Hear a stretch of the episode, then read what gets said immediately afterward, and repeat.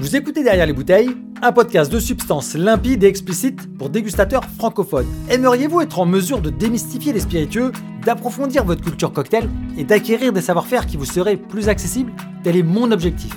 Vous donner accès à ces connaissances et remettre de la clarté dans l'acte de déguster. Pour ça, j'échangerai avec des personnalités de sens qui font leur différence dans notre industrie. Le tout dans un esprit bon vivant, sans langue de bois ni pipeau. Mon nom est Michael Escudier, soyez les bienvenus sur le show.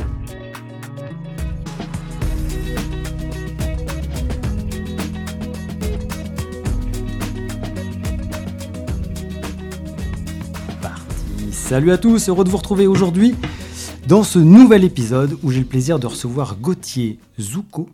Gauthier, il a intégré le groupe Bollinger comme brand ambassadeur il y a moins d'un an. Il est à la fois ambassadeur sur trois marques que sont le Mescal La Escondida, le cognac de la main et le gin français Anae. On va revenir en détail avec lui sur chacune des marques qu'il représente. Gauthier, c'est un plaisir de t'accueillir dans ce nouvel épisode. Sois le bienvenu dans Derrière les bouteilles. Merci à toi, Michael, pour cette invitation. Ça fait, ça fait plaisir parce que ça fait quand même quelques temps qu'on en parle, euh, de faire cet épisode avec toi. Ouais, on a, échangé un petit peu dessus et euh, moi, j'avais pas forcément le temps à, mes débuts, mais là, on a trouvé euh, un petit créneau pour, euh, pour échanger sur, sur tout ça. Ouais, exactement. je profite de cet épisode public pour te renouveler mes félicitations. Merci. Il y a peu de gens qui le savent, mais il y a plusieurs personnes qui étaient en liste pour ce poste. Toi, J'en faisais partie, et c'est toi qui l'as eu. Donc euh, bravo à ça. Bravo. Merci. merci à toi. Alors Gauthier, ce que je te propose, c'est qu'on parle un petit peu de toi, euh, de ton rôle d'ambassadeur. Mais un petit peu avant ça, si tu veux bien, est-ce que tu veux bien te présenter pour les auditeurs qui ne te connaîtraient pas? Alors, je m'appelle euh, Gauthier Gauthier Zuko, j'ai 31 ans et comme Michael a dit, je suis le brand ambassadeur euh, de trois marques, euh, le Mescal Escondida, les cognacs de chez Delamain et le Gin Et j'ai rejoint le groupe il y a euh, moins d'un an et auparavant je travaillais dans le, dans le monde du bar, dans l'hôtellerie et dans la restauration. Ouais, justement, c'est quoi un petit peu ton background, ton, ton, parcours avant ça? Parce que si habituellement je fais des recherches sur mon invité, j'avoue que toi c'est plutôt assez discret. Ah ouais J'ai pas trouvé masse d'informations. Et je me suis dit, bah, la meilleure occasion de faire cet épisode avec toi, c'est que tu en parles, parce que tu es le mieux placé. Bien sûr, mais euh, j'ai commencé tardivement la, restauration. J'ai découvert la restauration lors euh, d'une saison euh, d'hiver à Val Thorens, à, l'ombre de mes 18 ans. Et j'ai découvert le métier, je me suis dit, ah, c'est sympa, je devrais peut-être bah, passer un diplôme dans, la dans la restauration pour me professionnaliser. Donc euh, je suis euh, rentré de cette saison et je me suis inscrit du coup à un CAP pâtissier. Euh, je voulais faire de la pâtisserie, enfin, j'avais découvert la restauration, mais la pâtisserie m'a tiré, je pense, de par ma, ma maman qui aime qui m'a toujours éduqué à travers son, son, goût, mais qui est une épicurienne finie. Et je me suis dit pâtisserie pour le côté créativité, la rigueur, productivité. T'étais plutôt pâtisserie de, de, palace, d'hôtel, ou t'avais plutôt envie de faire du fun, de la pâtisserie plutôt euh, hmm. accessible? T'avais une idée ou pas vraiment? Pas, pas vraiment. L'idée c'était plutôt se, se, former, connaître ces classiques de la pâtisserie, hmm. euh, euh, les viennoiseries, les gâteaux, gérer les génoises, les ganaches. et une, là c'était pour le coup une production beaucoup plus dite de boutique, donc de laboratoire. Ok. T'avais déjà à l'époque des, je te dirais, des, des mentors ou des référents? Bah euh, ouais, bien sûr. Aujourd'hui, il y en a, il y en a, y en a beaucoup sur la pâtisserie, euh, évidemment. Bah, c'était, moi, j'étais euh, donc, je suis originaire de la région de Fontainebleau et sur Fontainebleau, c'était Cassel, donc Frédéric, Frédéric Cassel. Je connais pas. Qui est un pâtissier, donc il y a une boutique à Fontainebleau, une en Asie, Japon, il me semble. Bien implanté. Et alors, il en a je pense quelques boutiques, hein, c'est pas une, une, chaîne ou un, ou un groupe, mais euh, c'était lui. Enfin, s'il fallait manger une pâtisserie à Fontainebleau, c'est chez, Frédéric Cassel. Donc, euh, la première inspiration euh, tout de suite, avant, après de s'intéresser, évidemment, au cours de, de, l'année de formation, à tous les pâtissiers qui faisaient, qui faisaient bouger la catégorie et la profession. Et après, CAP pâtissier, j'ai trouvé ça très sympa, instructif. L'idée, c'était de continuer à se, à se former, hein, donc bac pro restauration. Euh, bac pro restauration, j'ai fait, je passé du côté donc du coup euh, salle. Euh, à ce moment-là. je voulais, bah, l'idée c'était de, de, tout connaître sur le, la restauration, enfin les, les différents métiers. Euh, tu avais déjà une idée en, passant un bac? Tu t'étais dit Non, bah, en fait, je me suis dit, je me suis dit que j'avais déjà un peu de retard hein, à cette époque-là. Euh, enfin, cette époque-là, j'avais, j'ai eu mon bac à 20, 21 ans.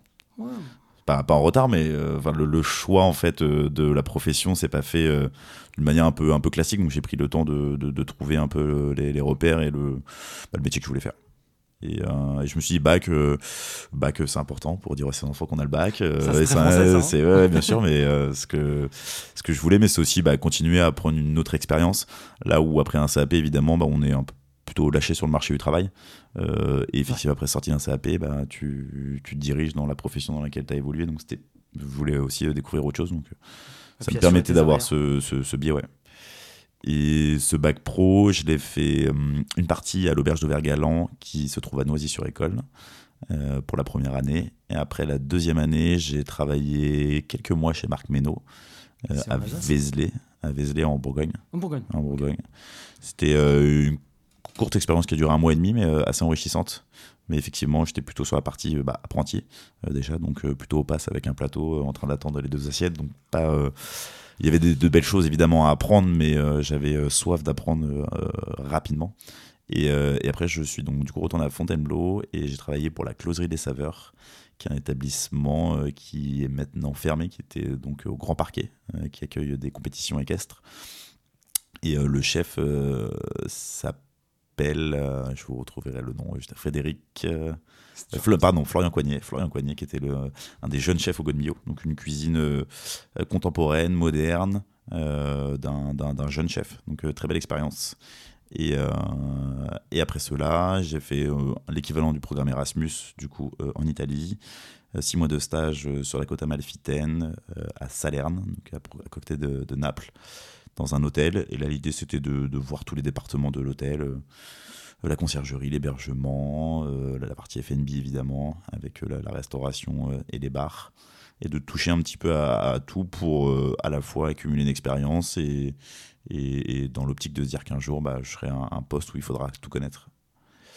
Et euh, tu avais déjà un objectif où tu savais un peu Non, mais je me suis dit en fait j'ai envie de toucher à tout euh, dans ce corps de corps de métier, euh, la cuisine, le bar, le service, l'hébergement. J'ai envie de de, de comprendre comment tout pouvait fonctionner, tout pouvait se coordonner. Tu avais déjà un, un, rapport au client, un, je dirais un amour pour ça, pour le service L'hospitality, oui. Pareil, euh, ça vient, ça, vient de, de, de, de, ma mère, de, mes parents, mais plus particulièrement de, ma mère. Euh, l'aspect de l'envie de, recevoir, que les gens passent un bon moment. Tes euh. parents ne sont pas issus du métier? Absolument pas. De près ou de loin, non. Ma mère est du côté hospitalier, mon père du côté bancaire. Ah ouais, donc rien à voir. non, je, et, euh, et après cette belle expérience en Italie, euh, de toute façon, donc, je m'étais déjà dit euh, à travers cette expérience que après je ferais une mention complémentaire barman. Hein. ça, je, C'était pour valider. Et, le bar, je me posais en plus la question. L'idée m'est venue évidemment à travers la pâtisserie, à travers les expériences en, en, en, restauration. Je me suis dit, le bar, c'est quand même évidemment c'est sympa, on crée devant le client, il y a le côté un peu chaud avec, avec les checkers, et il y a aussi la partie connaissance produit. et, j'aime beaucoup passionner d'histoire. Et, l'histoire me plaît beaucoup, enfin dans les histoires évidemment de, des marques et dans le, passé. Donc je pense que c'est ce, cumul en fait de, choses. Et, et j'ai fait une mention après complémentaire, barman à Ferrandi, où j'étais en alternance au Hayat Regency plutôt classique. Là, là, tu repars sur un. plutôt, plutôt classique. sur une base mm. classique mm. Euh, d'hôtellerie, d'hôtel, de service. Euh, euh, parce qu'à l'époque, le bar à cocktail commence à émerger. Exactement. Mm. C'est en pleine évolution. On a le, le, retour, le feedback des, des vintage cocktails qui arrivent de l'Angleterre. Mais à Paris, on est encore un petit peu hésitant et on c'est un peu les, anciens contre les nouveaux. Ouais, ouais c'était un peu, un, peu cette époque-là. Et, moi, quand j'allais je, à Paris, j'allais au Morito Lab. Morito Lab de Laurent Greco. Ah et je lisais, ah, je lisais bah, ouais, de la Roquette, oui, de la Roquette, ouais. Et euh, j'allais au Morito Lab, euh, ça envoyait des, des, des moritos plutôt visuels, il y avait un peu de notion de, de flair. Euh, et je lisais Cocktail Zone, qui était le magazine un peu de, de référence sur Laurent Greco, la mixologie, enfin c'était plutôt la, le, le, cocktail moléculaire, puisque mixologie, le mot était très peu employé. Euh, et toutes les techniques un peu de pairing euh, liées euh, la food au cocktail. La Il y a des choses ouais, très intéressantes. Garniche à l'époque. euh, Toutes les garniches aussi qui commençaient, euh, qui commençaient à arriver. Ah, C'est vrai que tu me rappelles, tu me rappelles tout ça. Et, et après ça, tu pars? Et après ça, je pars du coup à Londres. Euh, L'envie de- d'approfondir euh, mon, anglais évidemment, découvrir euh, la capitale du cocktail hein, qui, qui- reste Londres. Il y a aussi New York, mais Londres étant à deux heures de Paris, ce qui est plus, plus facile. Et je pars à Londres, je fais EBS, donc euh, l'European Bartender School, qui est donc une école qui a pour but de former, former des personnes sur le bar. Moi, je sortais du coup de, mention complémentaire barman avec une formation dite plutôt euh, classique. Mais aucun problème.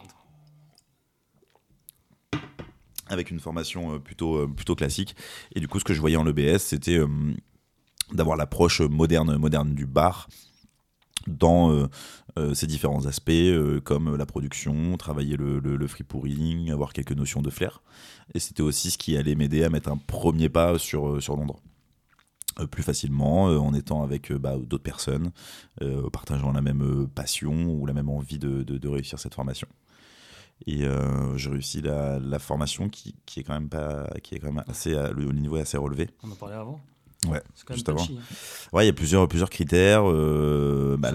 L'aspect euh, connaître ses 80 cocktails euh, par cœur, sans trop le droit à l'erreur. euh, faire 10 cocktails en 10 minutes. un petit peu de flair, mais c'était plutôt quand même assez, assez, assez facile sur ça. Le free pouring, faire ses verses en reverse et en store and pour. C'était pas, pas facile. Et euh, donc, ouais, différentes, différentes épreuves euh, auxquelles euh, on était confrontés. C'était pas, voilà, le niveau était, était vraiment relevé. C'est ce qui est intéressant, c'est qu'on est à la même période en France et en Angleterre, et pourtant, sur le bar anglophone, là, tu t'aperçois que eux ont des techniques qui te permettent d'optimiser ton service, Mm. alors qu'en France, euh, tu vois, on- un, un bar d'hôtel, et j'ai rien contre les Mm. bars d'hôtel, mais ils vont prendre le temps de te servir ton verre, ça va prendre parfois 10 minutes, versus Mm. ce modèle anglo-saxon qui lui t'apprend en 10 minutes à quasiment servir un verre. Mm. C'est quand même assez incroyable. Ouais, mais il y avait toute cette notion de, de, bah, de produire plusieurs cocktails en même temps, là où en France on en l'apprenait euh, plutôt bah, un par un. Euh, cette notion aussi déjà de, de batch, mélanger euh, un spiritueux à une liqueur, à un sirop pour euh, évidemment gagner du temps. En fait, c'était gagner du temps pour optimiser le, le service et l'hospitality. C'est-à-dire, bah, je mets moins de temps à faire mon cocktail, mais j'accueille mon client, j'échange avec lui, ce que le client vient rechercher en fait. dans, un, dans un bar. Je me rappelle, c'est là où j'ai découvert bah, ces scotch de différentes couleurs, ces scotch électriciens euh, pour, les, pour les batchs. Euh, et cette notion aussi voilà, de produire avec intelligence euh, plusieurs cocktails avec euh, une logique de dilution ou de type de cocktail. Ça, c'était très enrichissant. Et après ça, je suis resté à Londres et j'ai bossé pendant 7 mois, 7-8 mois au Lab, qui était un bar dans le quartier de, de, de Soho. Ambiance festive, branchée, les cocktails étaient à 14-15 pounds. Et c'était euh, très cool en fait. Chaque station avait euh, sa propre carte des cocktails. Ah ouais? On était, il y avait trois stas et enfin il y avait deux cocktails en commun à chaque fois et il y avait trois quatre cocktails en fait euh, suivant en fait euh, l'inspiration du barman mais c'était des, des cartes qui duraient euh, quelques quelques mois. Je trouvais ça cool et on avait vraiment aussi euh, Tu pouvais Ouais. switcher de, sta- de station? Euh, non, bah, tu, restes, tu restais à ta station toute la soirée, mais là, la notion de. Moi, j'ai commencé comme barbac, hein. Ouais. Euh, donc je nettoyais les pourreurs, je faisais du rassort de bouteilles, de la glace, de la garniche et, autres. Et, tout, et là où je voyais vraiment le- la partie barman, barbac, l'importance évidemment d'un d'un barbac, mais le barman est tellement dans l'optimisation de, de production qu'il a besoin d'un soutien pour, euh, pour répondre à cela. Donc très instructif et jusqu'à euh, après être, être barman euh, là-bas. C'est sûr que quand tu compares à un poste de commis de bar en France, Ouais. où, comme tu le Mm. disais. Ah, c'est euh, vraiment là, c'est- apprenti, là, c'est un duo, c'est un duo. ouais, ouais, c'est ton partenaire. Mm, Enfin, c'est sûr. bras droit, Mm. t'en as besoin toute la soirée. euh, Sinon, tu, tu, tu coules en fait. C'est ce, qui- ce qui donne le, le rythme aussi. Ce qui donne le, le- le rythme, l'impact. Et puis, il y a un côté euh, à la fois, euh, il fallait avoir ce côté euh, très cool euh, qui, qui- stressé, qui- se mettait que- en l'ambiance pour, enfin, pour réussir. hein. C'est comme à chaque service, c'est quelque part un peu une compétition et, et une course où, où il faut rester dans le, dans le droit chemin.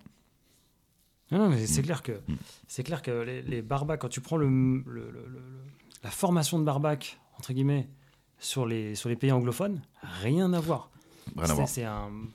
Ils ont peut-être qu'en en France on les bloque un peu plus pour euh, qu'ils restent commis euh, quelques années. Là où le barbac, on, en- on a envie qu'il soit euh, très rapidement euh, au poste de barman et il est déjà apte à être au poste de barman très rapidement. Oui, il peut te remplacer. euh, il est capable Mm. de répondre à un client sur plein de Mm. choses.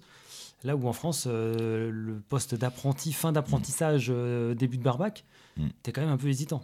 Ouais, c'est sûr. Ça tend à changer un peu pour les, pour Ouais. les apprentis. Maintenant, il y a beaucoup d'établissements qui proposent un vrai, euh, on va dire, rôle et poste. Et c'est aussi ce qui est stimulant sur le, dans l'industrie euh, du bar.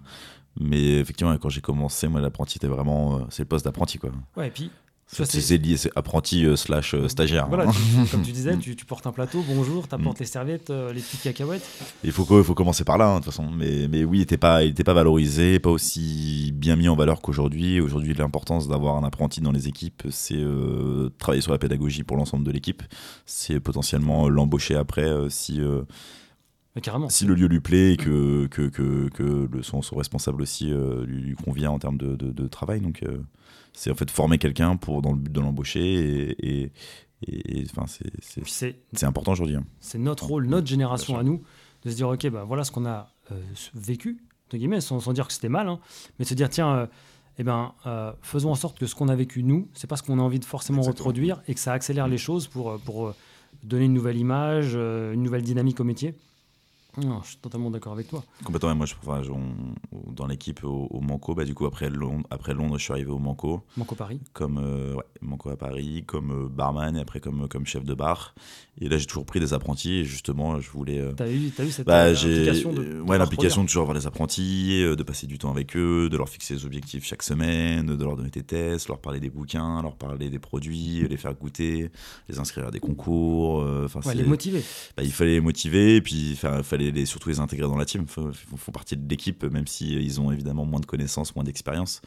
Mais en fait, chaque personne devait être une valeur ajoutée aussi à l'équipe, à travers la personnalité euh, et le professionnalisme. Et- Totalement, totalement. Faut- faut- Mais ouais, c'est très très important. Mm. ça, c'est s'il y avait un truc à, à retenir de cette entrevue, c'est bien ça. C'est si Mm. vous prenez des apprentis, faites en sorte que l'apprenti fasse partie intégrante de l'équipe. Ah euh, et, et, euh, et faites en sorte de l'amener là où vous êtes vous pour pouvoir aller vous vous élever encore plus. Enfin, c'est la base de tout. euh. et il vous le rendra mille fois par la suite.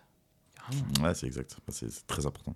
Puis le, le- être fier aussi de, de son apprenti après où Ouais. il se dirige, d'avoir pu participer à sa formation. Enfin, c'est à la Et fois une, de- perti- une, une fierté, une suite, une suite logique. hein. Et c'est pas c'est pas linéaire, c'est-à-dire que des fois il sera hyper motivé, puis des fois il sera moins motivé. C'est d'aller Mm. comprendre pourquoi il est moins motivé.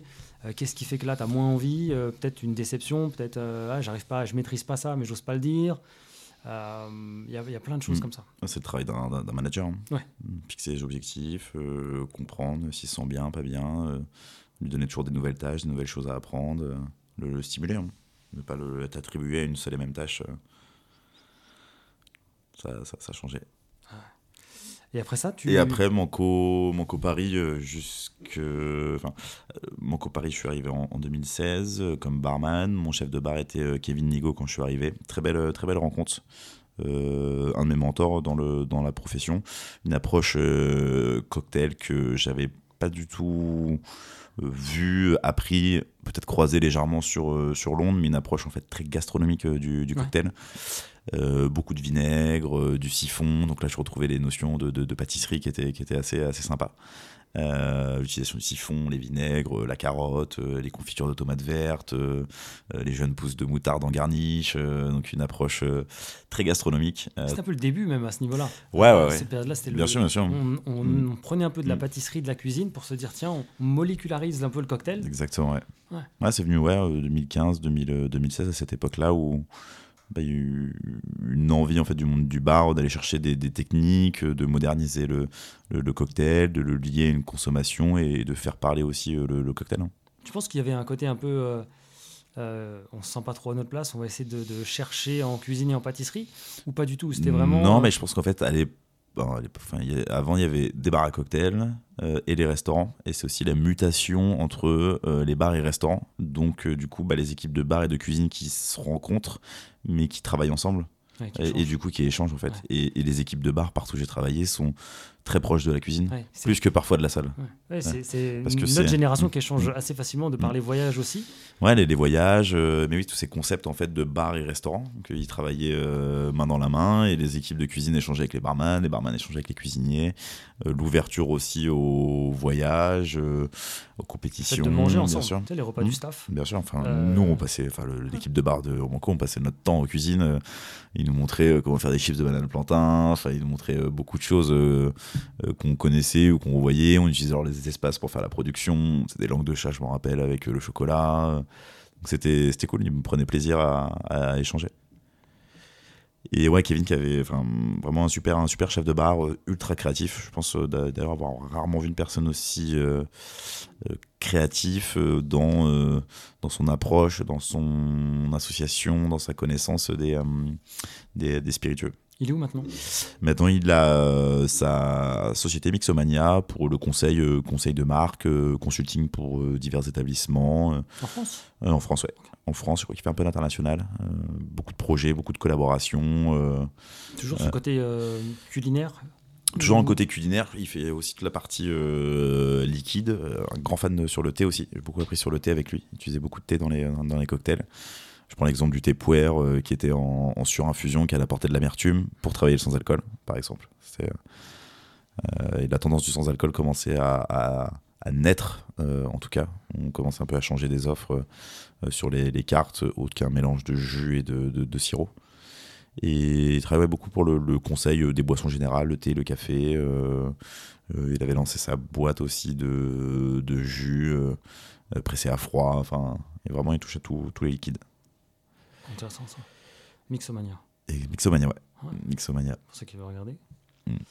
Et, hum, et après Manco, du coup, bah, j'ai aidé le Manco à ouvrir le Manco à Doha en 2018. 2018, je travaillais un peu pour le groupe Gaston Acourio, euh, à qui appartenait euh, le, le Manco. Donc le Manco, c'est l'association de MoMA Group, un groupe euh, spécialisé dans l'hospitality euh, en France, et Gaston Acourio, qui est le chef superstar euh, péruvien. C'est un peu le, le- on va dire le sosie de notre, notre Alain Ducasse. Ouais. Et j'ai bossé un peu pour le groupe Acourio. On avait ouvert au mandarin oriental Yacoub Manca à Genève. Euh, j'ai aidé celui à celui de Barcelone euh, également. Et du coup, Manco euh, doit.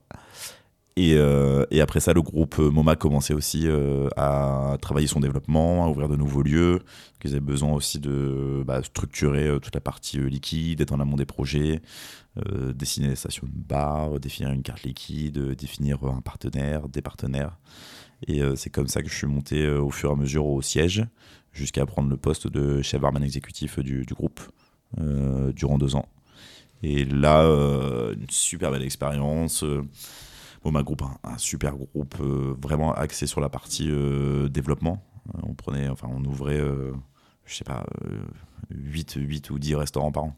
Ah ouais, énorme. C'est massif. C'était euh, c'était énorme. On a Et ouvert tu chapeautais l'ouverture de chacun. de chaque établissement. Donc en amont, il fallait euh, designer la station de bar, euh, on- enfin, quelle, quelle carte, enfin quelle offre liquide on va mettre suivant le concept, le chef, la typologie de client et autres. Donc rassembler tous ces critères pour définir une pré-carte, Ouais. donc définir la station de, de, de bar et les flux.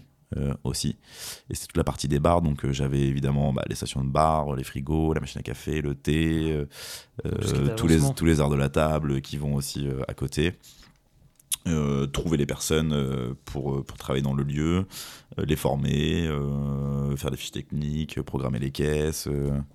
c'était c'est une partie en fait, une grosse partie, hein, toute la partie liquide hors vin et champagne. J'étais accompagné de Thomas qui était le chef sommelier, enfin qui est le chef sommelier du, du groupe. Donc moi c'était la partie euh, cocktail spiritueux, euh, Ouais. soft, thé café. Hein, euh, thé café déjà c'est un gros sujet. Ouais, ouais, que tu les, ça. les machines, le SAV, euh, le café, le fournisseur, la formation des équipes, avoir tout le matériel, la bonne tasse à café, c'est déjà un gros sujet. C'est bien d'avoir fait Mm. ça parce que le, on appelle ça, les, euh, le nom m'échappe. Euh, les programmes de formation sur la boisson. Mm. Euh, quand j'étais à Sydney, on avait des références de saké, par Mm. exemple, et quasiment tous les euh, deux semaines, on avait une personne qui venait pour. On avait 200 sakés, par exemple, en, en- en carte, euh, pour nous expliquer 10 sakés. Voilà, les particularités de celui-ci, comment il est fait, etc. Et en France, euh, t'avais pas ça. Hmm. Les, les, t'avais à la rigueur des grands groupes qui faisaient venir des commerciaux qui te parlaient d'un produit, mais c'était dans les grandes lignes. Hmm, qui maîtrisaient pas vraiment, mais qui pouvaient en Voilà, parler. qui- Les gens ne s'intéressaient pas aussi aux produits euh, comme aujourd'hui. hein. ouais. Et aujourd'hui, ça, c'est quelque chose qui est, euh, qui est quasiment indispensable, et tu le vois même dans les plus petits établissements, où il y a vraiment des, des programmes euh, euh, sur la boisson comme ça, par marque ou par catégorie de produits. C'est vraiment le, tout le staff est impliqué. Et ça, c'est ça, c'est top. Ouais, la, la formation aujourd'hui au cœur, au cœur du métier. hein. Et café, café était inclus parce que tu peux plus, tu peux plus servir le même café qu'il y a 20 ans, médiocre ou le même Bien sûr.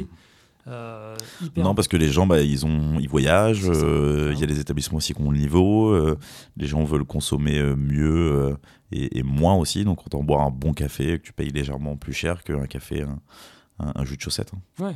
L'essor des coffee shops, du café de spécialité, tout- toute la partie de, de- de type de machine, et pas que la machine à, à expresso. Enfin, ça laisse un champ de, de vision assez, assez important.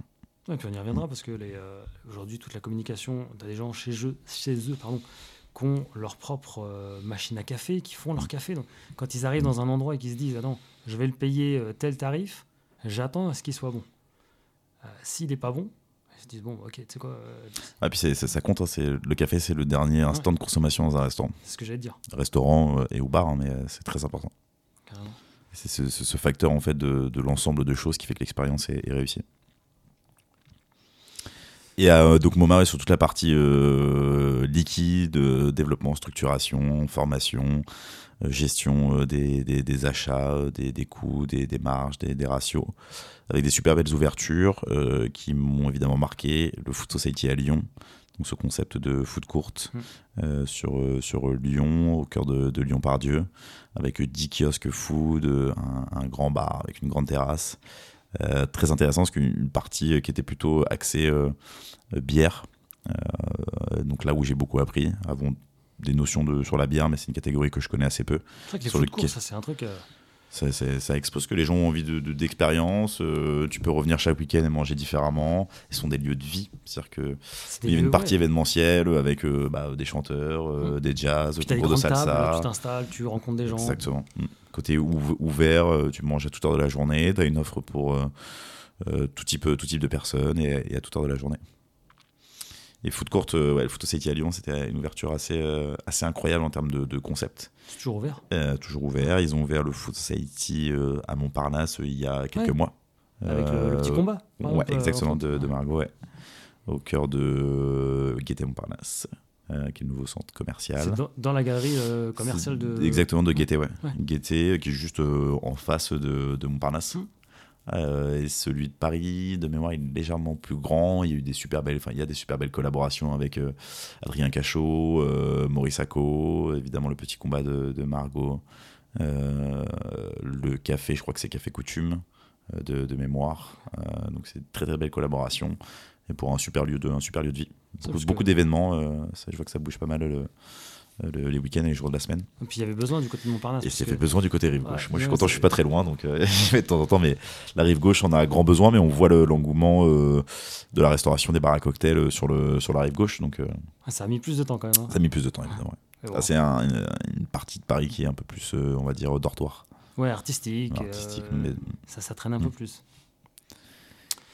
Et à la suite de quoi et, à la- et, enfin oui, Society qui m'a euh, beaucoup marqué et euh, les établissements aussi à, à Saint-Tropez, Ouais. euh, Casa Amor, en est un, ce concept de euh, plage euh, mexicaine, euh, très bohème, très chic, c'était sympa. Ça se prête bien à Saint-Tropez, ça. hein. Ça se prête bien à Saint-Tropez. on a ouvert Manco aussi à Saint-Tropez. En on éphémère. C'était en, per- en permanent. Ils ont, ils ont exploité de, deux ou trois ans, je crois, là, sur Saint-Tropez. En éphémère, enfin oui, ça, ça ouvre de Ouais, avril, avril à octobre. Ouais, c'est comme ouais. Ouais, avril, octobre, ouais. Juin peut-être, je sais plus. Et le développement des cafés La Pérouse, euh, Café La Pérouse Paris, Café La Pérouse Saint-Tropez, Café La Pérouse Haussmann, l'ouverture avec Jean-François Piège Mimosa, l'ouverture avec Julien Sebag euh, Forest, euh, Ah des, super lieux, j'en oublie, enfin Tortuga avec Julien Sebag, Créature avec Julien Sebag. Euh, et après les lieux qui étaient déjà existants, Noto, Victoria. C'est bien que tu fasses ta... c'est bien que tu fasses ça parce que tu sais quoi? Si j'avais dû faire ça dans l'intro, je pense que ça aurait pris euh, ça aurait pris un temps massif. Mais j'avais pas toutes ces infos. Ouais, Ouais, après, et t'avais des lieux aussi. Beau euh, on avait euh, l'Arc, euh, donc la boîte Ah, de nuit. Place d'étoiles. Ouais, Bus Palladium aussi que Euh, oui, ça c'est Pigalle. ouais, Pigalle, Bus Palladium a été revendu, mais on, on gérait aussi Bus Palladium, Globo, l'Arc, qui était notre partie nuit, et la partie indirecte parfois sur la partie événementielle, avec le traiteur Caspia, euh, s'il y avait des, des- des demandes ou, ou autres. Donc ouais, un, un gros champ d'action.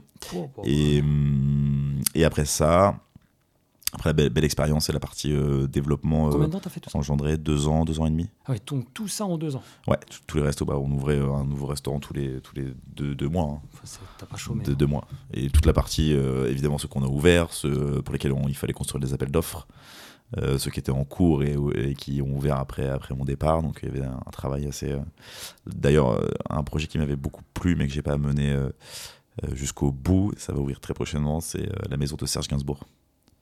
Euh, qui est euh, Son- euh, sa, sa maison. Donc en sa fait, maison il y a dans le, musée, Ouais. il y a le musée Serge Gainsbourg et il y aura un. Sa maison qui est, qui est dans le rive gauche. chez Rive gauche, ouais, je sais, ouais, exactement. Ah Je ouais. sais plus le nom de la rue, mais ouais, c'est sa maison. En fait, ils vont donc euh, sa fille euh, Charlotte euh, voulait faire un musée, alors qu'il y a déjà un, un musée existant quand on quand on y va, mais pas ouvert au public, euh, qui est resté euh, tel quel. Euh, au cœur de ce musée, il y aura un restaurant d'une quarantaine, je pense, quarantaine, cinquantaine de places, et avec un, un joli bar, puisque Serge Gainsbourg aimait passer du temps au, bar. C'était très intéressant dans la recherche d'histoire, de consommation. Et il y aura un bar, un bar typiquement, je pense, s'ils ont gardé les, plans à l'américaine, beaucoup de bois, de la hauteur. C'est un, un des super projets qui, était, qui était en cours et qui Tu ouvre va ouvrir? J'ai vu un peu de communication euh, prochainement. Je pense que ce sera au printemps, au printemps où elle était, euh, où elle était 2023 2023. Ok, intéressant. À, su- Et- à faire à suivre. Affaire à suivre, exactement. Et après ça, je suis parti faire l'ouverture euh, de l'hôtel Madame Rêve, qui euh, à l'ancienne Poste du Louvre. Donc la Poste du Louvre, il y a eu huit années de, de travaux. Le bâtiment appartenait évidemment à la Poste et était un centre de tri. Ouais. Euh, et et c'est un lieu chargé d'histoire pour Parisiens. Euh, ils venaient tous payer leurs impôts ici. Donc il y avait... ce qui est génial dans ce lieu-là, c'est que euh, ce lieu, quelque part, appartient à tous. Parce que la Poste, on y va tous. euh, un peu moins maintenant, mais on, on a tous été. les gens me disaient ah, jusqu'à 23h59, euh, payer les impôts, poster, poster une lettre. donc c'est un, un lieu chargé d'histoire. Et donc euh, l'hôtel Madame Rêve sur la Poste du Louvre, un 88 chambres. euh, avec euh, un hôtel qui est, on va dire, dans le catégorie aujourd'hui des hôtels dits modernes, donc avec une offre euh, développée, donc avec un, restaurant italien, Madame Rêve, et un bar à cocktail. Plutôt là, bar d'hôtel 5 étoiles, belle hauteur sous plafond, très chic. Euh, et après sur la partie offre liquide, plutôt twist de cocktail euh, classique et classique euh, bien exécuté. Dans un lieu qui est juste sublime, il y a euh, 15 mètres de hauteur sous plafond. En fait, c'était l'ancien, euh, là où les camions venaient décharger en fait euh, le, le- Au niveau de la rue. les, les- les camions, la- exactement.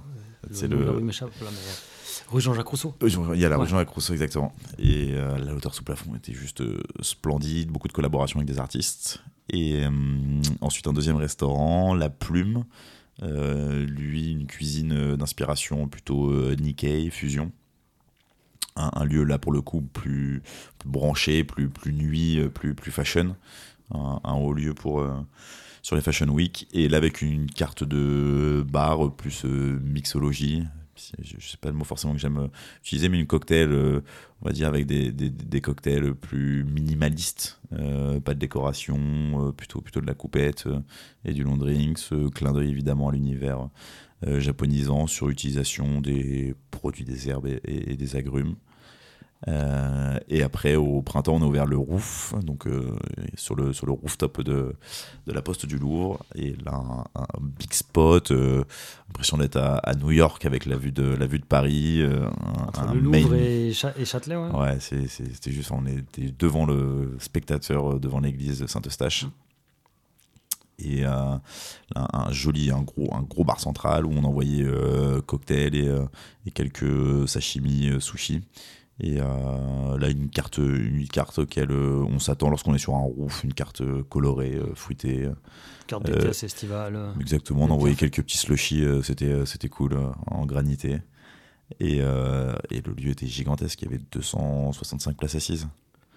Euh, donc, enfin, c'est un lieu, on faisait, euh, qui va là qui est fermé pour l'hiver, j'imagine, mais qui, qui fermé, rouvre au qui rouvre, printemps. qui rouvre au printemps. ouais. On a eu un beau succès, et puis j'ai- j'aimais bien. Enfin, ce... c'était à la fois un rooftop d'un hôtel, mais on voulait garder ce côté euh, accessible Ouais. et populaire. Ça, c'est hyper important. Ça. Que tu te évidemment, il y avait une, il y avait une tenue qui était, qui était, qui était demandée, pas de pas de short et autres, mais on voulait que ça reste accessible en termes de tarifs. Les cocktails étaient à 14 euros, ce qui est très correct Ouais, pour, un, pareil. pour un rooftop d'un 5 étoiles, et aussi euh, la vue.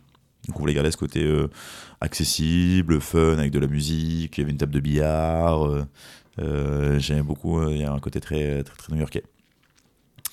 Et, et ça durant, du coup, j'ai travaillé chez Madame Bref pendant 8 à 9 mois. Mhm. Et ensuite, intégration des, des équipes chez Bollinger Diffusion en tant que brand ambassadeur spiritueux sur, sur trois marques. Ouais, donc là, vraiment. Je fais le, le parcours euh, Ouais. en détail. Non, mais c'est- bien, c'est bien que tu aies raconté tout ça. Et, euh, et qu'est-ce qui t'a attiré chez Bollinger Est-ce que c'est. euh, alors, tu, la réponse, j'ai un, peu envie de la connaître et je la connais. C'est est-ce que c'est les hommes de Bollinger Parce qu'on va y revenir, c'est quand même une PME. Euh, c'est un format start-up? Complètement, ouais. Ou c'est les produits? Bah, c'est euh, Et les deux? c'est l'ensemble Bollinger. euh, alors, je connaissais bien Bollinger Diffusion. Ouais. Euh, travaillant déjà quelques, quelques-uns de, de, leurs spiritueux, bah, comme le gin, le mescal depuis un, certain, moment. Euh, et auparavant, quand ils avaient évidemment euh, Rémi Cointreau avec Rémi Martin, toujours eu une sélection de spiritueux premium, ultra premium, pointus. Euh, et pas un portfolio, un portefeuille noyé dans, dans, dans la masse. Je connaissais aussi quelques personnes de Bollinger Diffusion, Ouais. euh, Emeric, le, le- le directeur euh, général, que j'avais déjà évidemment fait venir manger dans les lieux où, où je travaillais. Un peu de rapport aussi avec euh, bah, Pauline qui était venue me présenter euh, Anaé. On s'était déjà vu dans un rôle dit commercial. Euh, et, Ah, Sté- et Stéphane. Donc, je connaissais quelques personnes, donc j'avais déjà. euh, bah, comme tout à chacun, en fait, une image de la société à travers ces personnes. Et j'avais une super bonne image de Emeric, Pauline euh, et, Stéphane. Donc ça, on va dire que c'est le premier euh, élément auquel euh, on pense, puisqu'on associe évidemment l'humain à travers bah, la société dans laquelle ils, évoluent. Et après, les marques, évidemment, bah, le Gin Anae, bio français, qui venait d'être lancé. Donc une envie de, positionner la marque, la faire découvrir, aller chercher le, le- succès. Et avant même de se dire on va chercher le succès, c'est que le produit euh, me plaît, enfin me plaisait d'une manière générale sur les, sur les trois. Ouais, C'est important quand même. Bah, bien Si sûr, t'es ambassadeur sur un produit qui te plaît pas, euh, C'est ce qui compte. hein. ça marche pas. Et... Est-ce que tu avais le fait que ce soit un nouveau produit, tu avais aussi envie de repartir sur ta- tes premiers amours de bar euh, Ou c'était l'idée de se dire, après tout, là, je passe un cap et je vais sur de la pédagogie, je passe de l'autre côté, euh, je continue mon rôle de transmission Ou où il y avait le- vraiment le challenge de se dire, on repart à zéro sur un poste d'ambassadeur, un poste que tu connaissais pas forcément Enfin, tu avais vu des ouais, il y avait, ambassadeurs il y avait tous ces points-là. Les, les ambassadeurs, j'en ai connu pas mal. euh, pas mal. Il y a évidemment le, le côté euh, cool qu'ils incarnent euh, et, et l'aspect euh, social. Euh, mais je me suis dit, ok, bah, je passe de, de l'autre côté. Alors, ça va pas être le, le même métier, mais ce qui comptait aussi, c'était de pas perdre euh, le, le métier que j'aime, enfin, le- la, passion pour les spiritueux, le bar, l'hospitality, euh, les gens, les clients. Enfin, tu, tu, tu, tu passes juste de, de l'autre côté. Mais évidemment, je savais que ça allait être un nouveau métier dans le, dans le rythme, dans le, dans le travail, mais euh, plutôt se concentrer voilà, sur la pédagogie qui est de transmettre, hein, qui est euh, le, cœur du métier, la transmettre euh, à travers euh, le- les marques, mais c'est aussi former sur euh, les catégories de produits, euh, s'intéresser euh, un peu plus aux tendances, aux lieux qui viennent d'ouvrir. euh, euh, tout ça, ça me, ça me plaît euh, énormément. Mais je savais à la fois à quoi m'attendre et pas trop à quoi m'attendre, et, euh, et, et au fur et à mesure. euh, Ça, ça te plaisait de mettre un pied un peu dans l'inconnu? Ouais, ouais, bien sûr, bah, c'est toujours, euh, on aime, on aime toujours le- le- l'inconnu. hein, c'est ce qui stimule, ce qui nous fait réfléchir, remettre en question quotidiennement et, et se poser, se poser des questions. Et ouais, je savais à quoi m'attendre et à la fois, il y avait toujours un peu d'inconnu, mais super bel accueil. Enfin, j'étais très bien accueilli par tout le monde. euh, euh, tout le monde a l'envie de, de- que, que je puisse réussir euh, à, à mes missions. euh, beaucoup de bienveillance. euh, Beaucoup euh, d'ouverture, hein. d'écoute, euh, enfin ouais, euh, vraiment l'aspect euh, participatif qui est, qui est très intéressant dans, le, dans, dans ce groupe. Et il y a une super, une super team aussi. hein. Enfin, ce qui fait, enfin, c'est vraiment un, un mélange. Donc ça, évidemment, je pouvais pas le savoir euh, quand, euh, avant, d'a- avant d'arriver dans les équipes, mais euh, pas, pas, pas surpris, mais euh, vraiment, c'est plaisant. C'est plaisant à, travailler avec tout à chacun parce que que ce soit les équipes au marketing, de la communication et, sur la partie aussi de, nos, de nos, agents qui, qui sont en, France. ils m'apprennent énormément de choses. Je continue d'apprendre sur les vins, les champagnes et ou les spiritueux également et sur, sur plein de sujets. sur plein de sujets. Ouais, ça c'est ça c'est important parce que mm. le fait de se lever et de, se dire continuer que, apprendre. Ouais, de continuer d'apprendre et puis surtout mm. que tu vas euh, collaborer, tu vas travailler avec des personnes à qui tu peux soumettre des idées en disant tiens là il y a telle ou telle problématique ou on me remonte tel ou tel euh, problème. Est-ce qu'on pourrait euh, travailler là-dessus? Et c'est pas des gens qui vont te dire ben non, tu vois, c'est défini, c'est fermé, c'est comme ça, ben c'est comme ça.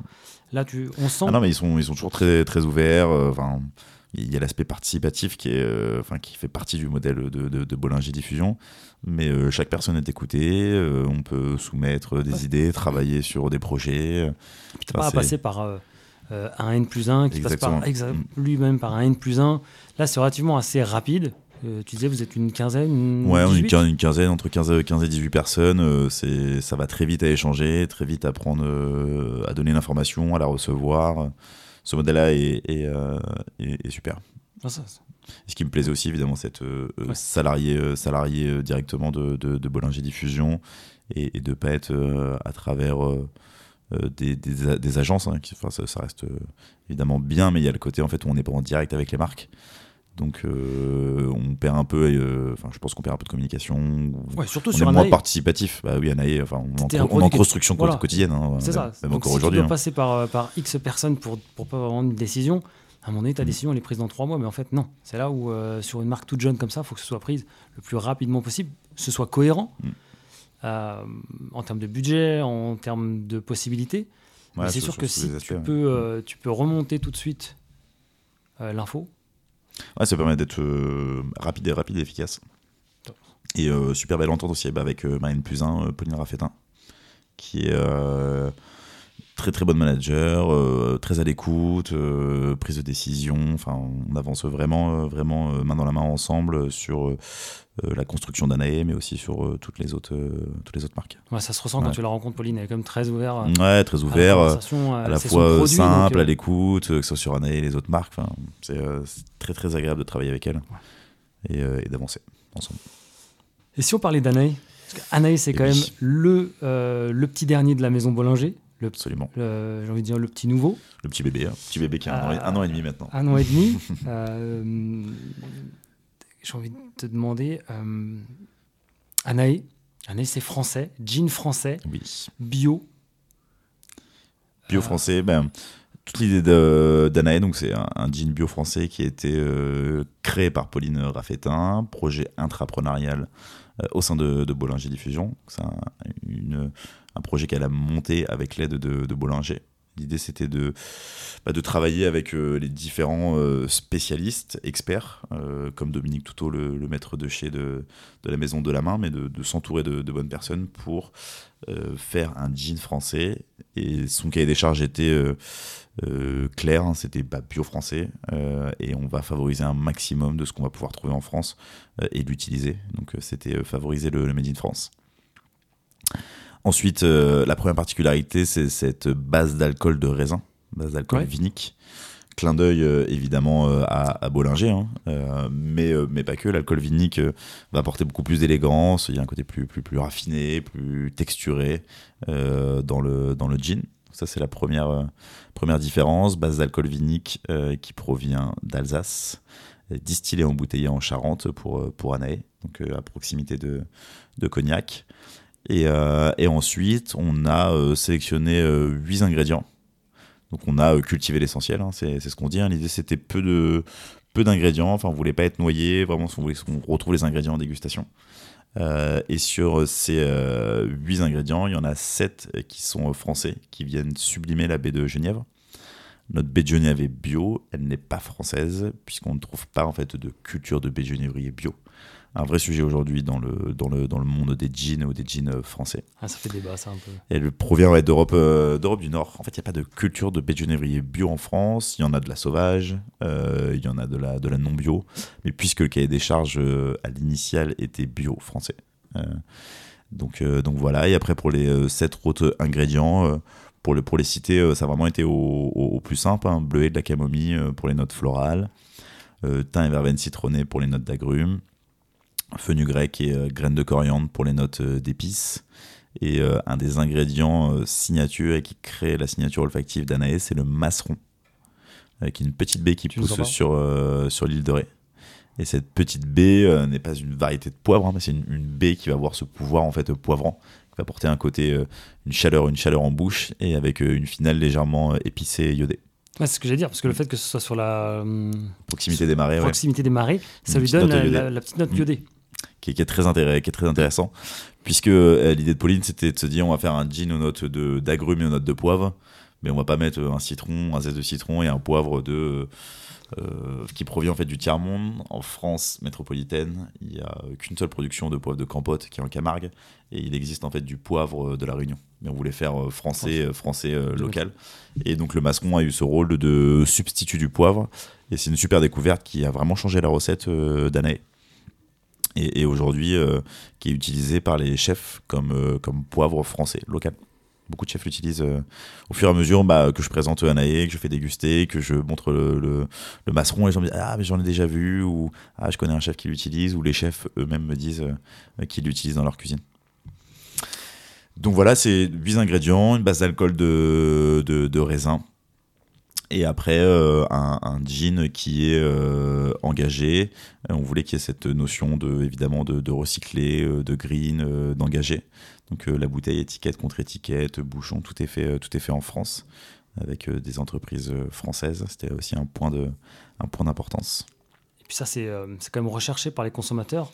On l'a vu, là, ça fait maintenant trois ans. Euh, Bien sûr, les, consommateurs aujourd'hui ont envie d'être, euh, sont curieux, ont envie d'être informés. Ils ne se contentent pas juste euh, bah, d'acheter des produits, quels qu'ils soient, et ou de consommer divers, divers spiritueux. Ils veulent savoir ce qu'il y a derrière la bouteille, quels produits on met devant, dedans, d'où ça vient, comment c'est fait, pourquoi. Les, les, gens sont aujourd'hui très curieux. Donc, Anaët est pensé euh, et, réfléchi pour en fait avoir de la transparence et de la simplicité dans le discours.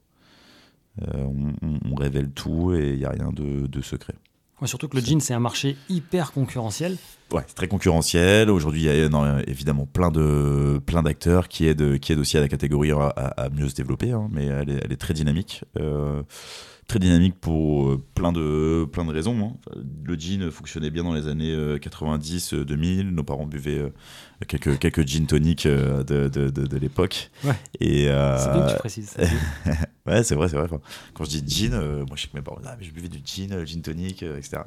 Mais bon, aujourd'hui, tout, ça, ça a évolué évidemment. Le gin n'était pas aussi qualitatif et comme presque la majorité des spiritueux. Hein. Ça n'a jamais été aussi bon qu'aujourd'hui, hein, comme, comme, le vin beaucoup les techniques, les techniques ont avancé. Et il y a aussi une diversité dans les, dans les toniques. On retrouve plein de, plein de marques de toniques. Et le gin tonic, c'est très facile euh, à faire, hein, du, gin et, un tonic. À la maison, quelques glaçons. Et, euh, il y a le côté à la fois euh, cocktail, participatif, parce qu'on veut tous mettre un ingrédient dedans, mystère ou, non. Donc il y a le côté facilité d'achat, facilité à le reproduire à la maison, et facilité de goût. presque presque, où généralement tout le monde aime, aime le gin ou apprécie le, le gin tonic. Il y a l'aspect euh, tonique avec l'amertume qui peut être euh, un frein pour, euh, pour certaines personnes. Et, euh, et le, le, côté aussi peu de sucre, pas de couleur, qui est aujourd'hui très important. C'est là où c'est important aussi mm. sur Anaïs, c'est que vous avez un jean qui n'est pas, euh, comme tu le disais il y a quelques instants, les, les jeans d'il y a 20 euh, ans, ils étaient très. Euh, très, très, très, jeune, très Genièvre, bien sûr. Hein, c'était base d'alcool de, base de grain, du Genièvre et on, racine d'angélique. Et, bien dur. Mm. Ça correspondait au goût du jour. Mm. Et aujourd'hui, tu peux avoir des jeans, tu as des jeans raffinés, gastronomiques. Enfin, aujourd'hui, c'est carrément, il y, a des catégories, hein, évidemment. Enfin, il y a les London Dry, les Plymouth, etc. mais plus sur la partie à la, richesse aromatique, il y a euh, les fruités, euh, les florales, les végétales, les herbacées, les épicées. Et c'est très dynamique parce que dans, le monde et dans la France, en fait, bah, chaque région, la France est si riche de par sa gastronomie et de sa culture que dans chaque région, on on fait un gin avec une herbe, une épice locale. les producteurs de whisky ou autres autre de vie se mettent aussi à faire du gin parce qu'il y a une demande du marché. Euh, donc c'est très, euh, très dynamique et, euh, et c'est super. Ouais, Donc c'est tant mieux. français. Ouais, exactement. et bio. Français, bio, et que c'est éthique, euh, et que ça, ça correspond à des demandes.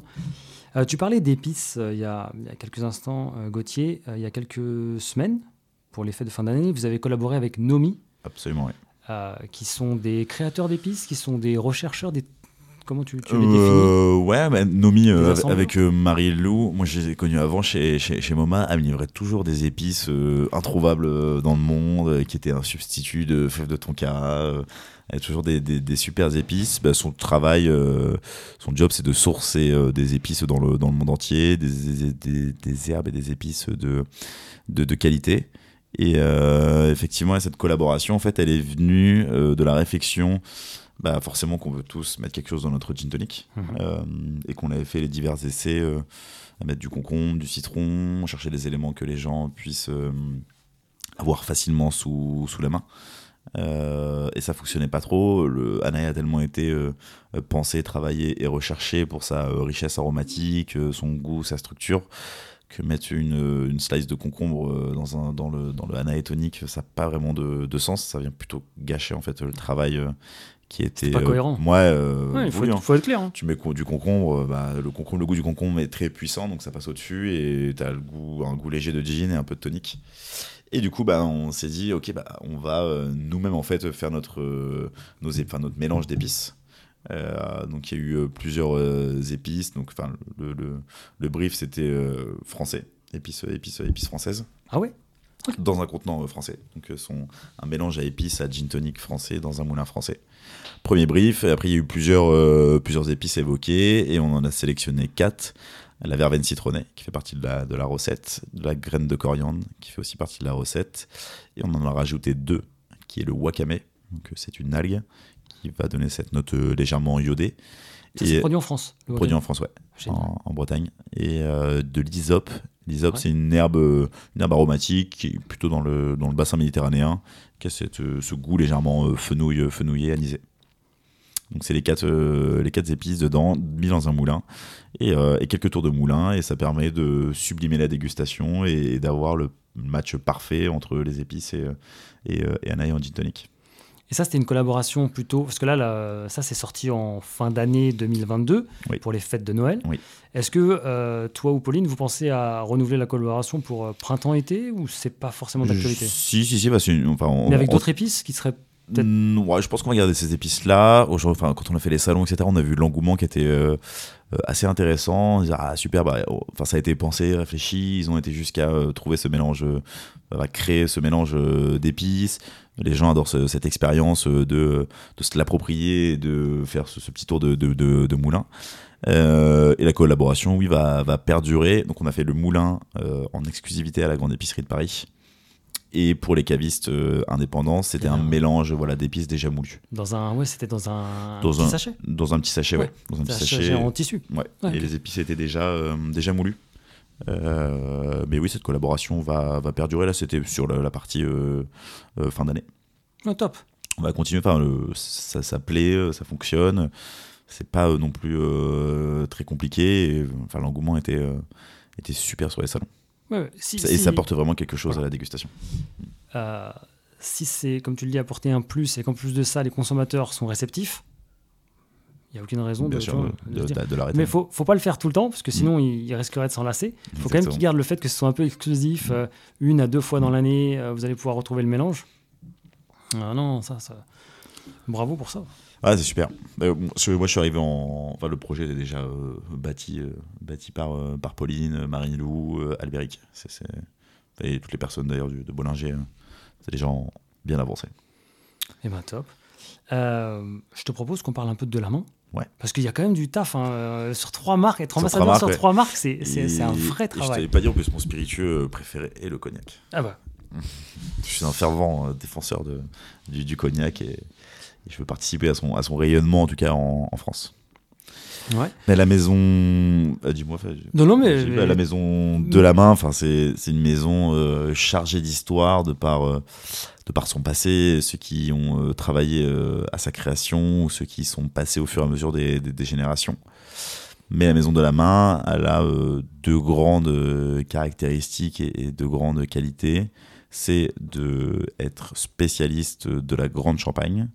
Pour resituer un petit peu tout le monde, il y a donc six crus dans, dans, la région et dans l'appellation cognac, et la grande champagne étant le premier cru. Euh, donc ça c'est la première caractéristique. On ne travaille que sur des eaux de vie qui ont été euh, enfin, qui, qui, sont cultivées sur, sur la Grande Champagne. Et la deuxième particularité, c'est qu'elle démarre sa gamme euh, là où les autres s'arrêtent, c'est-à-dire par le XO. Donc on ne fait pas de, on n'a pas de VS, VSOP. Donc VS c'est donc deux ans pour l'eau de vie la plus jeune qui rentre dans l'assemblage, VSOP 4 ans, et XO c'est 10 ans. donc seule maison a démarré sa gamme par du XO. Donc ça, c'est les deux grandes euh, caractéristiques et particularités de la maison. Que la Grande Champagne, on démarre sa gamme par du XO. Ça changera jamais. Ça changera euh, jamais, je ne sais, je ne sais, jamais, je, ne sais, je ne sais pas. Hein. Euh, mais en tout cas, c'est les valeurs sur, enfin, c'est les valeurs de la maison. Ouais. Euh, pense pas que ça change tout de suite, aucune idée. On sait Parce jamais dire jamais. Tu non, non, c'est clair. On, va y revenir sur cette question, mais faut suivre aussi les cours et les tendances. Voilà, il y, a un engouement pour le cocktail à base de cognac.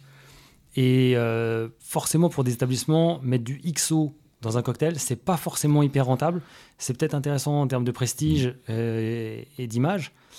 Mais, euh, mais, on y reviendra là-dessus. Ton point de vue là-dessus Est-ce que toi, en tant ben, qu'ambassadeur, tu as, Effectivement, aujourd'hui, le, le, cognac se développe énormément. Et, et pour avoir bah, lu beaucoup sur le cognac et, et m'être renseigné, 80% de la production du cognac est consommée en cocktail.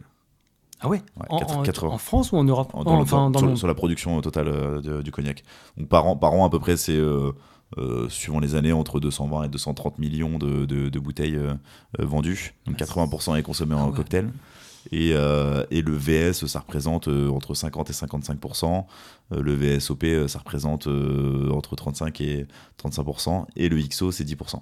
Donc nous, on se trouve déjà, euh, dans, les 10%, dans les 10% de, de, de, la production avec, euh, avec de la main.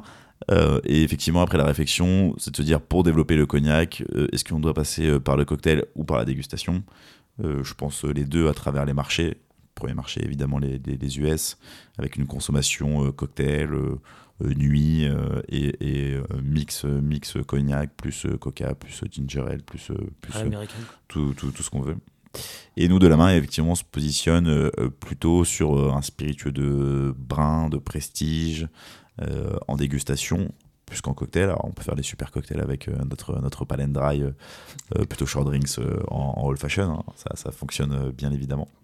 Mais on, se dirige plutôt sur une, consommation pure, nature, pour apprécier en fait tout le travail qui a été euh, fait en, amont, hein, le, respect de l'eau de vie, euh, le passage dans ces furous, euh, tout le cheminement entre nos différents chais. donc ça prête plutôt sur une, dégustation. Mais voilà, deux grandes caractéristiques. Après, c'est une maison qui a 200 ans d'histoire, qui a vu passer énormément de, de, personnes comme Robert et Jacques Delamain, Henri Delamain, qui était écrivain, ornithologue. Donc il y a tout un passé très riche intellectuel. Euh, Robert Delamain a écrit Histoire du cognac en 1935, euh, a participé à l'élaboration de la carte des crus. Euh, Quelqu'un qui est bien ancré dans, dans le temps. Dans, ouais, 200 ans d'histoire et, et, James Delamain, c'était sur le, le, 18e siècle. Donc, donc ça fait un, petit moment déjà. Et la maison est spécialiste des, des, millésimes. Enfin, nos chais sont des chais qui, qui datent du 18e siècle. Ils sont dans, dans, leur jus. Il y a tout un cheminement des, des eaux de vie, de passer en fait euh, bah, euh, nos eaux de vie à travers des chais humides, secs, ensoleillés, que ces eaux de vie elles vivent. On peut visiter les, euh, bien sûr, la maison de, la... de Ouais, bien sûr, la, maison est, ouverte et, d'ailleurs au mois de avril 2022, ils ont inauguré un, un nouvel endroit, enfin c'est exactement le même endroit, mais plutôt qui a été rénové justement pour, pour, pour mieux accueillir et pour mieux faire visiter, mieux faire connaître la maison tu fais des visites toi avec des pros? Ouais, on, Fait des, on fait des visites. Euh, on en a fait déjà quelques-unes euh, au cours de ces derniers, euh, de ces derniers mois. Bah, c'est d'emmener en fait nos, nos, clients ou, ou, autres aller visiter la maison, mieux comprendre la production de cognac. Donc on passe dans notre vignoble. On a 20 hectares sur la Grande Champagne, sur le, sur le vignoble de la Rambaudy on passe dans notre vignoble, après on se dirige dans, dans nos chais, toute la compréhension bah, de l'impact du chai sur le fût, l'utilisation que de vieux fûts qui ne vont pas marquer euh, donc euh, euh, l'eau de vie, qui vont plutôt l'amener donc à sa pleine, sa pleine essor. Et dégustation sur fût de, de plusieurs années. Après, il n'y a rien de mieux, ça. Il y a exactement pour, pour, compre pour comprendre. Pour comprendre. Si, si le discours il est, il est sublime, là, euh, emmener, euh, emmener des équipes sur Bah, place. Enfin, il- s'imprégner du lieu, s'imprégner de l'odeur, de. Ouais, de- on, on sait que la, ma- la magie, euh, la magie euh, opère, opère quand on va chez Delamain et c'est une visite sur laquelle on, on se rappelle parce qu'elle est à la fois simple, c'est en on, France. comprend, on comprend rapidement, c'est c'est- là où la magie est en fait, hein, quand on voit, quand on voit nos, fûts, nos, nos fûts, nos chais. Et, euh, et l'échange aussi avec Dominique, hein, Dominique qui est le maître de chais depuis 40 ans de la maison, il en parle avec, euh, avec, avec beaucoup d'émotion, donc c'est toujours un, un- un super moment. Ça se voit que c'est quelqu'un d'assez dynamique, qui n'est pas, euh, qui est pas figé dans le temps, il est quand même assez ouvert. Exactement. Euh, ouais. quand tu le vois, c'est quelqu'un de souriant. Il n'y a pas besoin de, de forcer pour voir que il transmet de façon totalement naturelle tout ça. Exactement. Enfin, c'est un, Et- et tout public, hein. c'est un pur passionné. Enfin, il, il en parle avec avec émotion, simplicité. C'est un, très grand monsieur. Ouais, si vous avez l'occasion, n'hésitez pas de passer par là-bas. Mais la maison est, est ouverte pour, pour les visites et, euh, et voilà. C'est ce qui fait toutes ces particularités. euh, bah, euh, euh, la manière aussi. les, les fûts qu'on utilise, plutôt des, des- des vieux fûts, hein, pour pas marquer le, pas marquer les eaux de vie, ne pas faire de jeunes cognac. Et, et je reviens sur un point pourquoi on ne fait pas de VS et pas de VSOP Puisqu'en fait, on, travaille que sur le sol de la Grande Champagne. Et la Grande Champagne, sa particularité, c'est de donner des eaux de vie euh, fines et élégantes, mais surtout euh, de donner des eaux de vie qui vont se révéler avec le temps. C'est-à-dire qu'il faut du temps pour qu'elles se révèlent. Et si on devait faire euh, un jeune cognac sur le sol de la Grande Champagne, on devrait utiliser plutôt donc des fûts, on devrait utiliser plutôt des fûts neufs qui vont du coup marquer bah, l'eau de vie de par euh, sa couleur et rendre des notes de, de- de- de vanille. Euh, et ce qu'on ne fait pas en fait, on n'utilise que des, des vieux fûts. Donc euh, quand vous venez chez De la Main, vous voyez même des eaux de vie euh, qui ont 15 ans et qui sont légèrement ambrées. Euh, et qui sont encore à des taux d'alcool euh, à 60 à 60 degrés. Ouais. Parce qu'il n'y a, pas eu- il y a pas une volonté de réduction euh, euh, trop, trop importante. Enfin, c'est vraiment euh, prendre le temps. Et le surnom de la maison, c'est euh, justement le, les gardiens du temps. Le Et temps. tout, tout ce travail euh, mis en valeur euh, euh, dans le fait qu'on soit rentré au comité Colbert l'année dernière. Donc c'est euh, 2022. c'est 2022, donc c'est une, une récompense euh, euh, extrêmement importante pour nous et une valeur euh, qui, qui- qui regroupe en fait les valeurs de la maison, hein, l'artisanat, le luxe. euh. Tu veux nous dire euh, deux mots sur le le temps. comité Colbert pour ceux qui ne sauraient pas forcément de quoi on parle? Bah, comité Colbert, euh, c'est un comité qui a toujours une soixantaine, euh, soixantaine d'années, euh, qui a été créé pour but en fait de défendre euh, l'artisanat et les entreprises euh, françaises. Donc, il figure dans ce comité euh, Baccarat, Balmain, toutes les, nos grandes maisons de, de luxe euh, françaises, hein, mais pas que la partie textile. ou, ou- ou les, ou les couturiers, hein. c'est aussi nos joailliers, nos horlogers. Enfin, c'est Tout ce qui fait la tout renommée le- du, du luxe français. Et c'est c'est- en fait c'est ce regroupement de personnes euh, qui a pour but euh, de, développer et euh, de, maintenir le, niveau.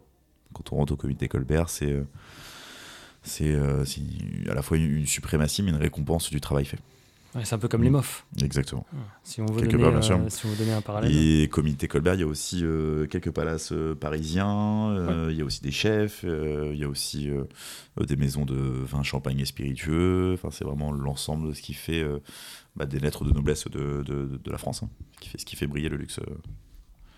Ça, c'est une belle récompense. C'est une belle récompense. C'est une belle récompense pour une petite maison comme, comme de la main. On y C'est reviendra. la, c'est la euh, re- la reconnaissance du, du savoir-faire. La reconnaissance du savoir-faire. Tu participes à des événements au comité Colbert ou c'est encore un peu. Alors, euh, Plus on, intime, on a quelques, quelques, quelques collaborations Ouais. avec euh, les divers, euh, les divers euh, membres du comité, Colbert. Ouais. On a quelques-uns. Et là, la maison de la main, l'événement qui est là cette semaine, pardon, j'en oublie déjà. On est partenaire sur la finale des meilleurs sommeliers du monde. Donc, euh, la finale des meilleurs sommeliers du monde qui, a, qui se déroule tout le long de, de la semaine avec Pascaline Lepelletier qui pré- représente euh, la France et le BNIC, donc le Bureau National Interprofessionnel du Cognac, qui regroupe toutes les maisons de cognac et qui régit l'appellation, euh, est présent et présent avec 12 maisons de cognac, dont la maison euh, de la main. Ce qui va nous permettre de pouvoir euh, bah, faire découvrir notre, notre cognac euh, à tous les sommeliers du monde. Donc c'est euh, l'événement qui a lieu ce jeudi. C'est une belle porte, hein. même pour les autres produits. J'imagine que Bien sûr. C'est aussi l'occasion de, présenter Anae ou pas forcément Ouais, pas forcément. Bah, après, c'est des, ça va être les sommeliers du monde entier, donc euh, euh Anae est présent que sur la France et, euh, et l'Italie.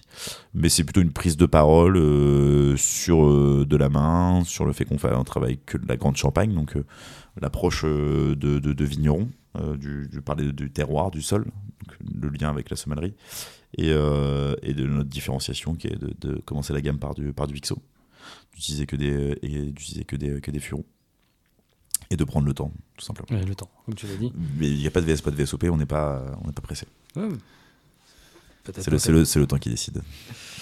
Euh, Gauthier, tu es également ambassadeur sur le mescal La Escondida. Oui. Et je voudrais qu'on en parle un petit peu. Mais, euh, mescal, moi, c'est une catégorie euh, que j'apprécie. Je disais tout à l'heure que Cognac était mon spiritueux de, prédilection, hein, de par sa richesse euh, aromatique et surtout de son histoire. Euh, et le, le, mescal, ayant travaillé dans un restaurant péruvien quelques années. Pas forcément de lien Pérou, Pérou Mexique, mais on, on s'y rapproche tout, doucement. mais on travaille beaucoup la tequila, évidemment quand on travaille la tequila, on travaille le, le mescal. donc on sentait déjà cet engouement pour la tequila, mais qui venait par le mescal. Le mescal, c'est un spiritueux qui nous plaît euh, à nous beaucoup, barman, parce que c'est un spiritueux complexe. Il y a une notion euh, de terroir qui est euh, très importante, une notion d'artisanat. Donc c'est l'ensemble de ces facteurs qui fait qu'on s'y intéresse beaucoup. Et, le goût. Hein. La note fumée, mm. quand même, assez. Caractéristique, caractéristique du, du, du, mescal. Et la Escondida avec Dario, du coup, qui est, le, qui est, le, fondateur que je connais depuis quelques années. Parce que j'ai toujours travaillé la Escondida dans les bars, dans les bars où, j'ai travaillé. Parce que, euh, pour, pour, les deux raisons, c'est du coup bah, cette note fumée euh, caractéristique évidemment du, du, mescal. Mais euh, sur la Escondida, il n'y a pas que ça. C'est-à-dire qu'on retrouve une richesse aromatique comme des notes de miel, de poivre. Le, fumé n'est pas un, fumé exubérant et prédominant, qui laisse, qui laisse place en fait à une autre richesse aromatique et que c'est un, un, super mescal pour du coup bah, recruter sur la catégorie les gens qui me disent Ah, bah, j'ai entendu parler du mescal, euh, j'ai jamais goûté. Euh, si je leur fais goûter un mescal euh, très fumé ou d'une agave très typée, je suis sûr que je vais pas leur faire apprécier, ou au moins leur faire découvrir. Donc là, c'est la force de l'escondida. Et en cocktail, ça match, ça match très très bien. Enfin, c'est un super, un super mescal pour faire des, des cocktails ou à, à déguster pur et nature. C'est vrai que quand tu reprends, je reprends ce que tu disais tout à l'heure par rapport aux jeans, les jeans il y a 10 mm. ou 15 ans, même voire même un peu plus de 20 ans, euh, qui était quand même très spécifique, très sec, etc. Euh, pour les mescales qui sont arrivés en France il y a maintenant 20 ans, tu regardes ça aujourd'hui, tu te dis c'est une blague, il y avait un petit gusano là-dedans. Ouais, il y avait un petit, un petit, un petit verre, ça, allait faire plutôt marketing pour différencier la tequila et le, le mescal, mais oui, ce qu'on ce qu'on buvait déjà, c'était beaucoup de mixto euh, sur les débuts de, des, des, des mescals, hein, qui étaient 51% d'agave et 49% d'autres choses. Et effectivement, c'était des pas très, pas très qualitatif, euh, évidemment, mais c'est le marché aussi qui demandait ça. Hein. Ouais. Ah, mais le goût, mm. si tu goûtes ça versus ce que tu goûtes ah, aujourd'hui sur le marché, ça n'a plus ah, bah, rien à voir aujourd'hui. C'est deux mondes. Ah ouais. Euh, et, tu parlais de la note fumée du mescal. Pour les amateurs de malt tourbé mm.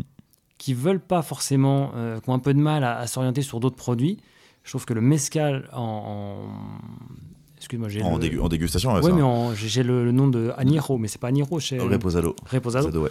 euh, sur les mescales.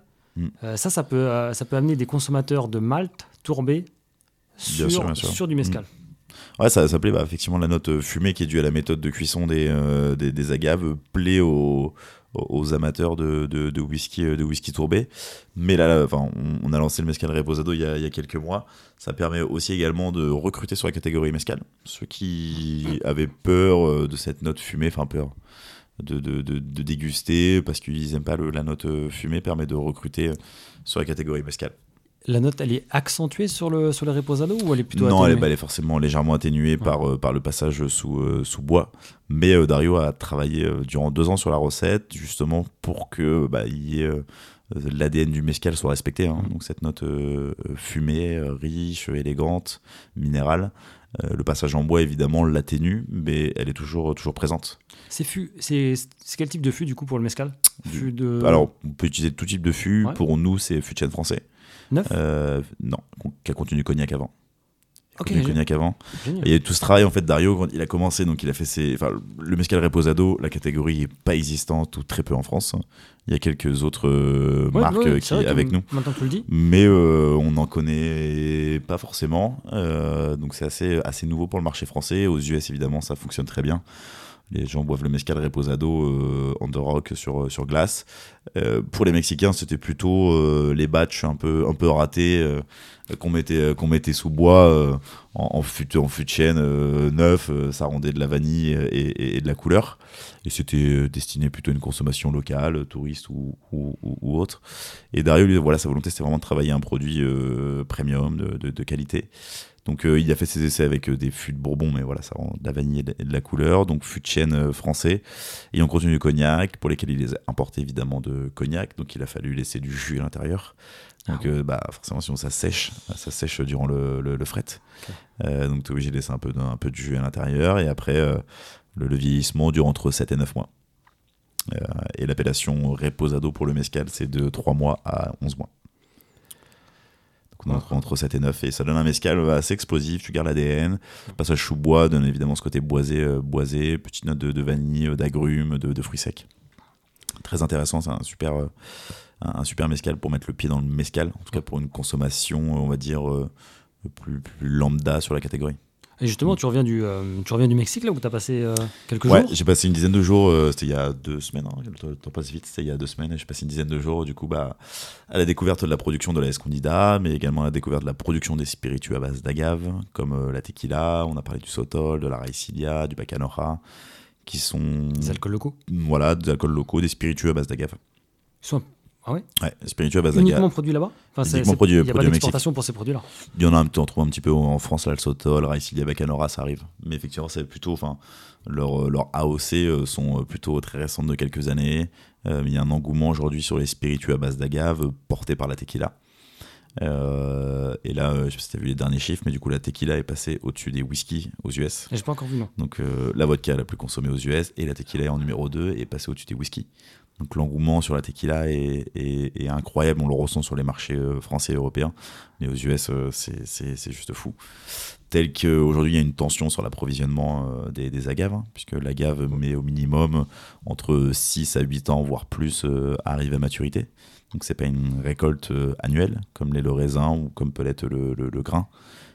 Donc, il y a un des vrais problèmes aujourd'hui d'approvisionnement, évidemment, de coûts sur, sur l'agave.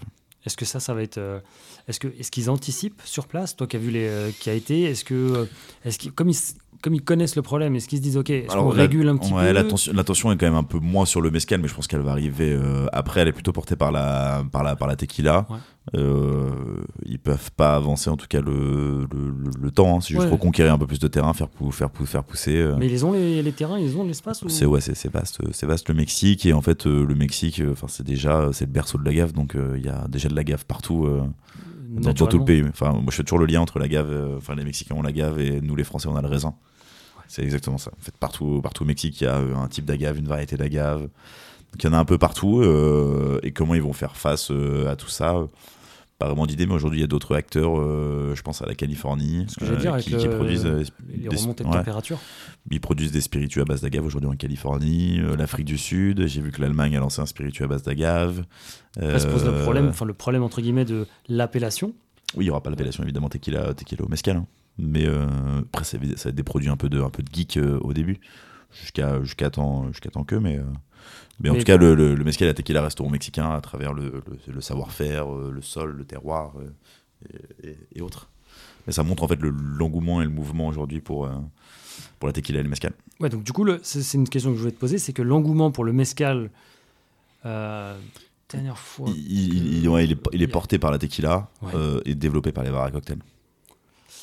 Ça fait, je suis en train de réfléchir, euh, peut-être moins d'une dizaine d'années, à l'époque où j'étais à Candelaria, euh, ouais, et le marché était, c'était en pleine explosion, Mm. on en voyait partout. Et là aujourd'hui, tu vois encore que c'est le cas, Ouais, c'est le cas. Ben, au- aujourd'hui, euh, parce qu'il y a une, les consommateurs euh, 20, 20, 20, 30 ans euh, qui consomment de la tequila, consomment de la tequila et après viennent s'intéresser au mezcal. Et où euh, il y, a- enfin, il y a plusieurs facteurs. Il y a aussi euh, le, ce que j'appelle la restauration à thème. Comme je l'étais moi, par exemple, au, au Mango, un restaurant péruvien, bah oui, mescal à la carte. et aujourd'hui, l'essor de la cuisine, ce que j'appelle Amérique centrale, Amérique du Sud, latino, hein, Pérou, Mexique, Colombie.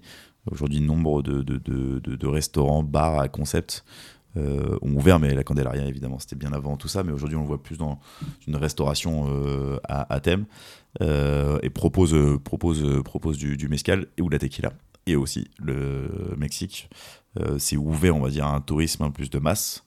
Cancun, mais qui n'était pas une destination prisée par les Européens, plutôt par les Américains. Mais c'est ouvert grâce à Tulum, Playa del Carmen, euh, à ces festivals, euh, à ces soirées endiablées euh, au mois de janvier, au mois de janvier février. C'est vrai que la météo, elle, est propice. Bah Et les gens, les gens là-bas consomment du mescal. Et quand ils reviennent, quand tu reviens chez toi, tu as envie de continuer à reconsommer parce que tu bois, tu bois, tu bois un souvenir, tu bois un, brin, d'histoire. Donc c'est ça aussi qui est, qui est, magique. Hein. Donc c'est ce facteur, je pense, euh, développement de la tequila, le Mexique s'ouvre euh, au plus au tourisme, la restauration à thème, euh, le nombre aussi évidemment de, de, marques présentes sur le, sur le marché. Hein. En France, aucune des autres marchés, mais en, France, tu dois avoir au moins une centaine de marques de, de, Ah ah, c'est énorme. Mais tant mieux, tant mieux. C'est super. Qui est... Toutes les marques, elles servent à créer, le, à créer le marché, à développer. Donc, il y en a qui vont, qui vont perdurer, il y en a qui vont mourir. C'est, le, ouais, ou pas, qui, trouveront d'autres, marchés. Mais tu as des, as des super marques aujourd'hui sur le, sur le marché français. Hein. Comparé, comparé à d'autres marchés, quand j'ai pu échanger, euh, par exemple avec la Russie, euh, la Lituanie euh, ou même, ou même l'Italie. Hein. en même temps, si derrière, tu n'as pas une demande de consommateur pour un produit un peu. Enfin, Bien sûr. Avec des critères. Voilà, c'est, assez, assez geek. Hein. Toutes les méthodes ancestrales à travers des, des, différentes agaves, mais c'est super pour le marché, ça l'aide. ça l'aide. Et tu as les caves aussi référentes. à Paris. Je pense à la cave G34 qui a peut-être, à chaque fois que j'y vais, c'est la bibliothèque du Mescal, c'est génial. Ils ont peut-être, je sais pas, 150 ou 200 mescales. Tu nous rappelles l'adresse? J'ai 34.3 dans le deuxième arrondissement. Allez voir Olivier qui est le, le boss de la boutique, euh, qui est dans le deuxième. Ouais. Et, euh, et, sans oublier évidemment euh, la maison du whisky, cave, cave, cave référente, et également la cave du roi dans le 18e. C'est une très belle sélection aussi. Je pense qu'il y a au moins entre 80 et 100, 100 mescales. Ça fait plaisir à voir. C'est-à-dire ah que. C'est important d'avoir entre 80 et 100 mescal. Hein. T'as le despadine, t'as toutes les méthodes, euh, différentes variétés d'agave. Euh, c'est c'est massif. Ouais. ça, ça, montre, ça montre l'engouement, mais c'est tout le monde ce qu'on appelle ses prescripteurs. Hein. Les bars à cocktails, euh, comme les, la Candelaria, la Mescalaria. ces caves aussi où les clients, après l'avoir découvert dans un bar, peuvent en fait le, acheter une bouteille. et aujourd'hui, dans une cave, chaque cave a un mescal. Hein. Je pense à la grande épicerie, euh, je pense évidemment euh, à Nicolas. ils sont un peu obligés, entre guillemets. Parce que... Euh, Nissa, enfin partout tu, dans une cave, qu'elle soit indépendante ou qu'elle appartienne à, un groupe, tu as du mescal. Donc il y a la facilité d'accessibilité aux produits aussi qui, est, qui a été rendue possible ces dernières années. Ça, c'est, vraiment une bonne chose. Et mm. tant mieux pour le mescal. Est-ce que toi, tu vas mettre en place des choses Parce que là, Anaï te prend quand même beaucoup de temps.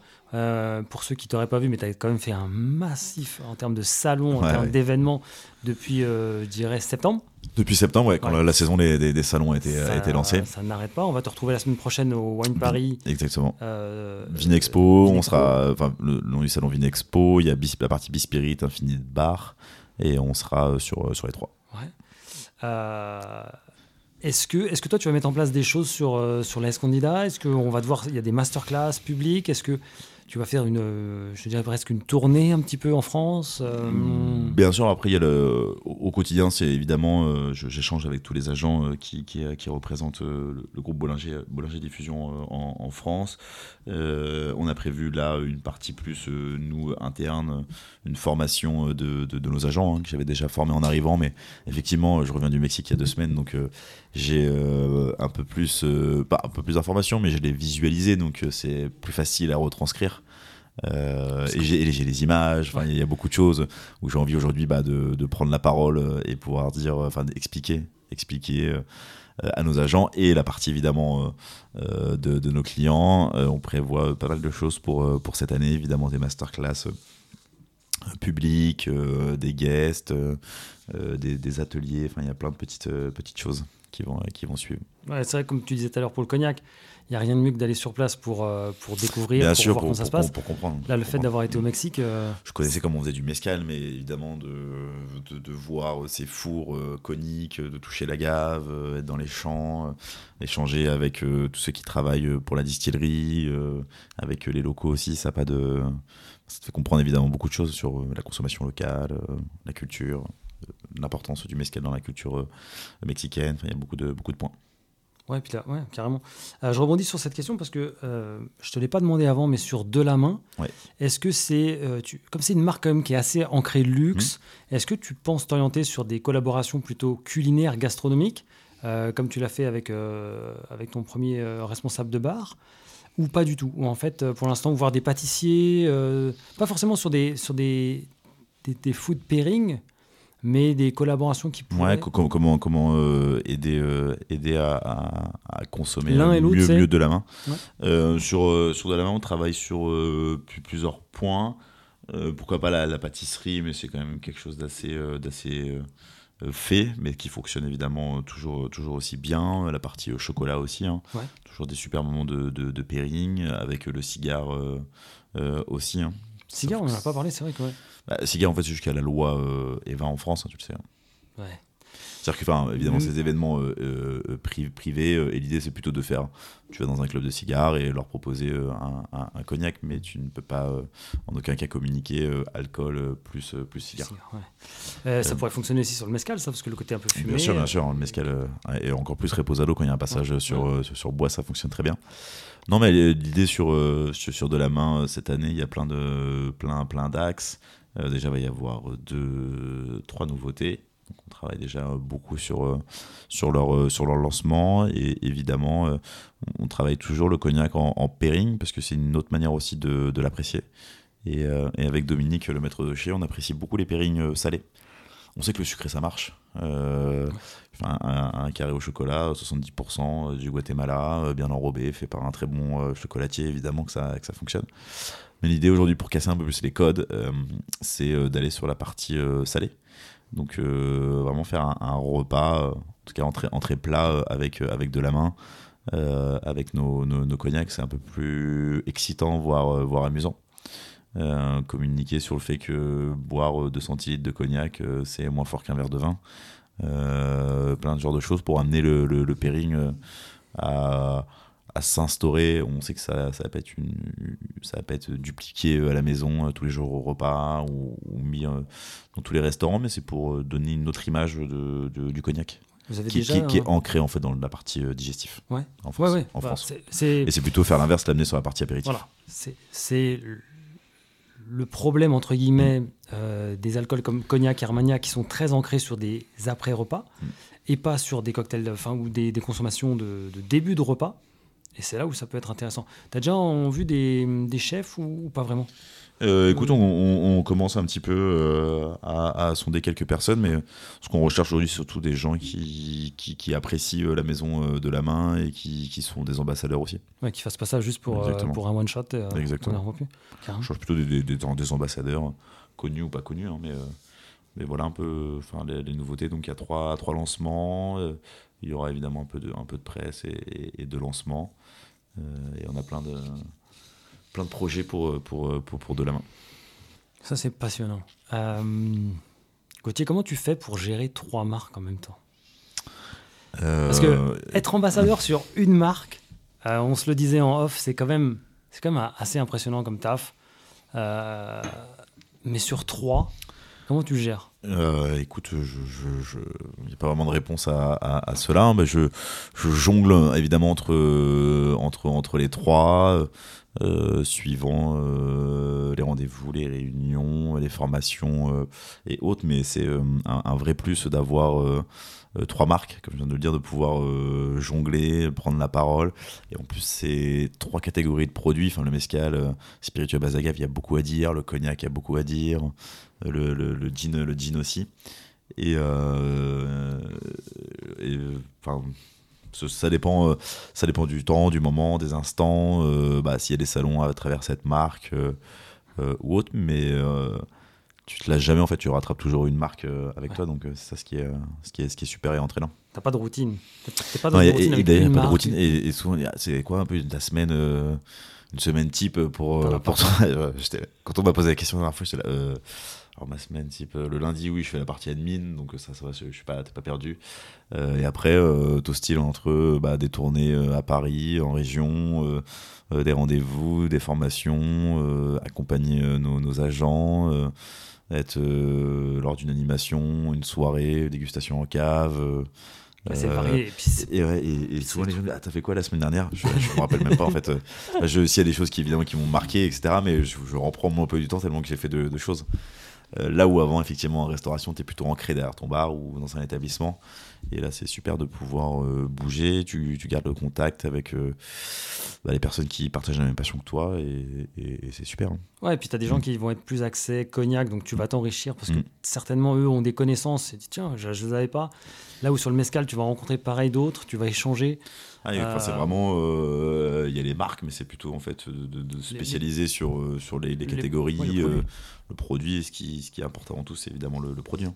et je me suis un univers que je connaissais assez peu c'est les cavistes et Mhm. les cavistes sont vraiment des, des gens euh, assez pointus euh, sur euh, sur les spiritueux c'est évidemment beaucoup beaucoup les vins mais euh, connaissent très bien les spiritueux Ils ont carrément augmenté leur gamme. hein. Ouais, ouais, la, la gamme s'est étendue, étoffée, et, et c'est, je fais une très belle rencontre évidemment dans la restauration, mais chez les cavistes aussi. Chez. Ouais, Il y a 10 ans, tu allais chez un Ouais. caviste, il avait, euh, s'il avait allé 20, 30 Ouais, bouteilles et qui étaient souvent du whisky. Et aujourd'hui, euh, quand tu l'as dit tout Aujourd'hui, à enfin, euh, je trouve ça génial. Enfin, il y a une très belle, c'est une très belle sélection euh, qui est faite en plus souvent des, des cavistes. bah, comme aujourd'hui, il y en a de plus en plus, euh, se recherchent à la fois chacun une distinction. Mhm. Donc, je vais chez un caviste, lui, il a plutôt, je sais pas, centré sur les spiritueux français. le deuxième a développé plutôt la partie spiritueux brun. lui, plutôt les whisky. euh, lui a travaillé plutôt les rhums agricoles. Je trouve ça génial. En fait, ils ont chacun une, une spécificité, sont chacun spécialistes d'une catégorie. Et puis comme, Et comme c'est tout, euh, il y a une euh, nouvelle génération qui arrive Mm. de cavistes qui sont ouverts, qui sont, Mm. euh, qui sont prêts à intégrer de nouveaux produits, qui connaissent Bien pas, qui se disent ok, c'est l'occasion de recevoir euh, de manière différente, que- qui font de, des événements différents.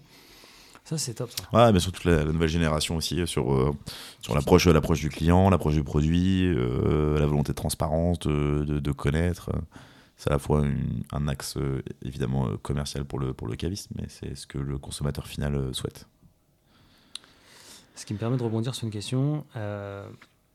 toi qui tournes quand même pas mal entre les salons, les bars, les lieux, toi qui as aussi été bar manager, c'est quoi ton red flag quand tu rentres dans un endroit où tu te dis là, ça va pas? C'est comme. C'est pas possible. Que ce soit chez un caviste, j'ai envie de dire un caviste de quartier ou, ou un bar de palace, qu'est-ce qui tout de suite, toi, Me, me cho- me choque ou m'interpelle ouais, qui fait que là tu te dis, attends, il y a un vrai problème. Bah, ce, qui, ce, qui fait le, ce qui fait le lieu, c'est le staff. Euh, T'as beau avoir le plus bel établissement euh, du, du monde, décoré par un tel, avec de l'or partout, un bar de dingue en marbre, tout ce que tu veux, mais si tu mets pas un staff euh, euh, derrière de, de, de, qualité qui accueille son client, lui fasse une expérience, alors expérience c'est le grand mot, mais qui euh, l'accueille dignement, euh, qui euh, le salue, lui présente la carte, lui prend la commande, lui demande comment était le, le verre. je prends l'exemple d'un bar. Un accueil à la fois simple, mais c'est le staff qui fait le lieu. Donc ce qui compte, c'est le, le staff. hein. C'est le, cœur du, du métier. hein. Bonjour. Bonjour, c'est. Ouais, bien sûr. Le... Il y, a, il y a quand même un truc impressionnant, c'est que des fois, le, le bonjour, c'est. Ouais, il, il est parfois oublié, mais il faut ouais, des accueils euh, simples où tu te sens bien. euh, Ce ce que je dis, ouais, c'est pas qu'il faut, euh, qu'il faut un accueil. Oui, tapis rouge, etc. non, Non, non, c'est juste un accueil où tu te sens bien, un, sourire. Enfin, en fait, tu dois être content d'accueillir un client. Exactement. ça. Bonsoir, excusez-moi, on a un peu de monde, je je reviens vers vous dans, dans deux minutes. la, la communication, ce, ce genre de choses. Enfin, donner à titre informatif, bah, désolé, le plat il a un peu de retard, ça arrive dans 5 minutes. Et, et d'avoir un peu de répartie. Enfin, ça, c'est un, un autre point de la personnalité. Mais euh, Quand tu vas dans un endroit où tu n'es pas connu comme. enfin, connu, je mets des guillemets, Mm. comme ambassadeur, euh, est-ce que tu vas. Est-ce que tu es plutôt indulgent?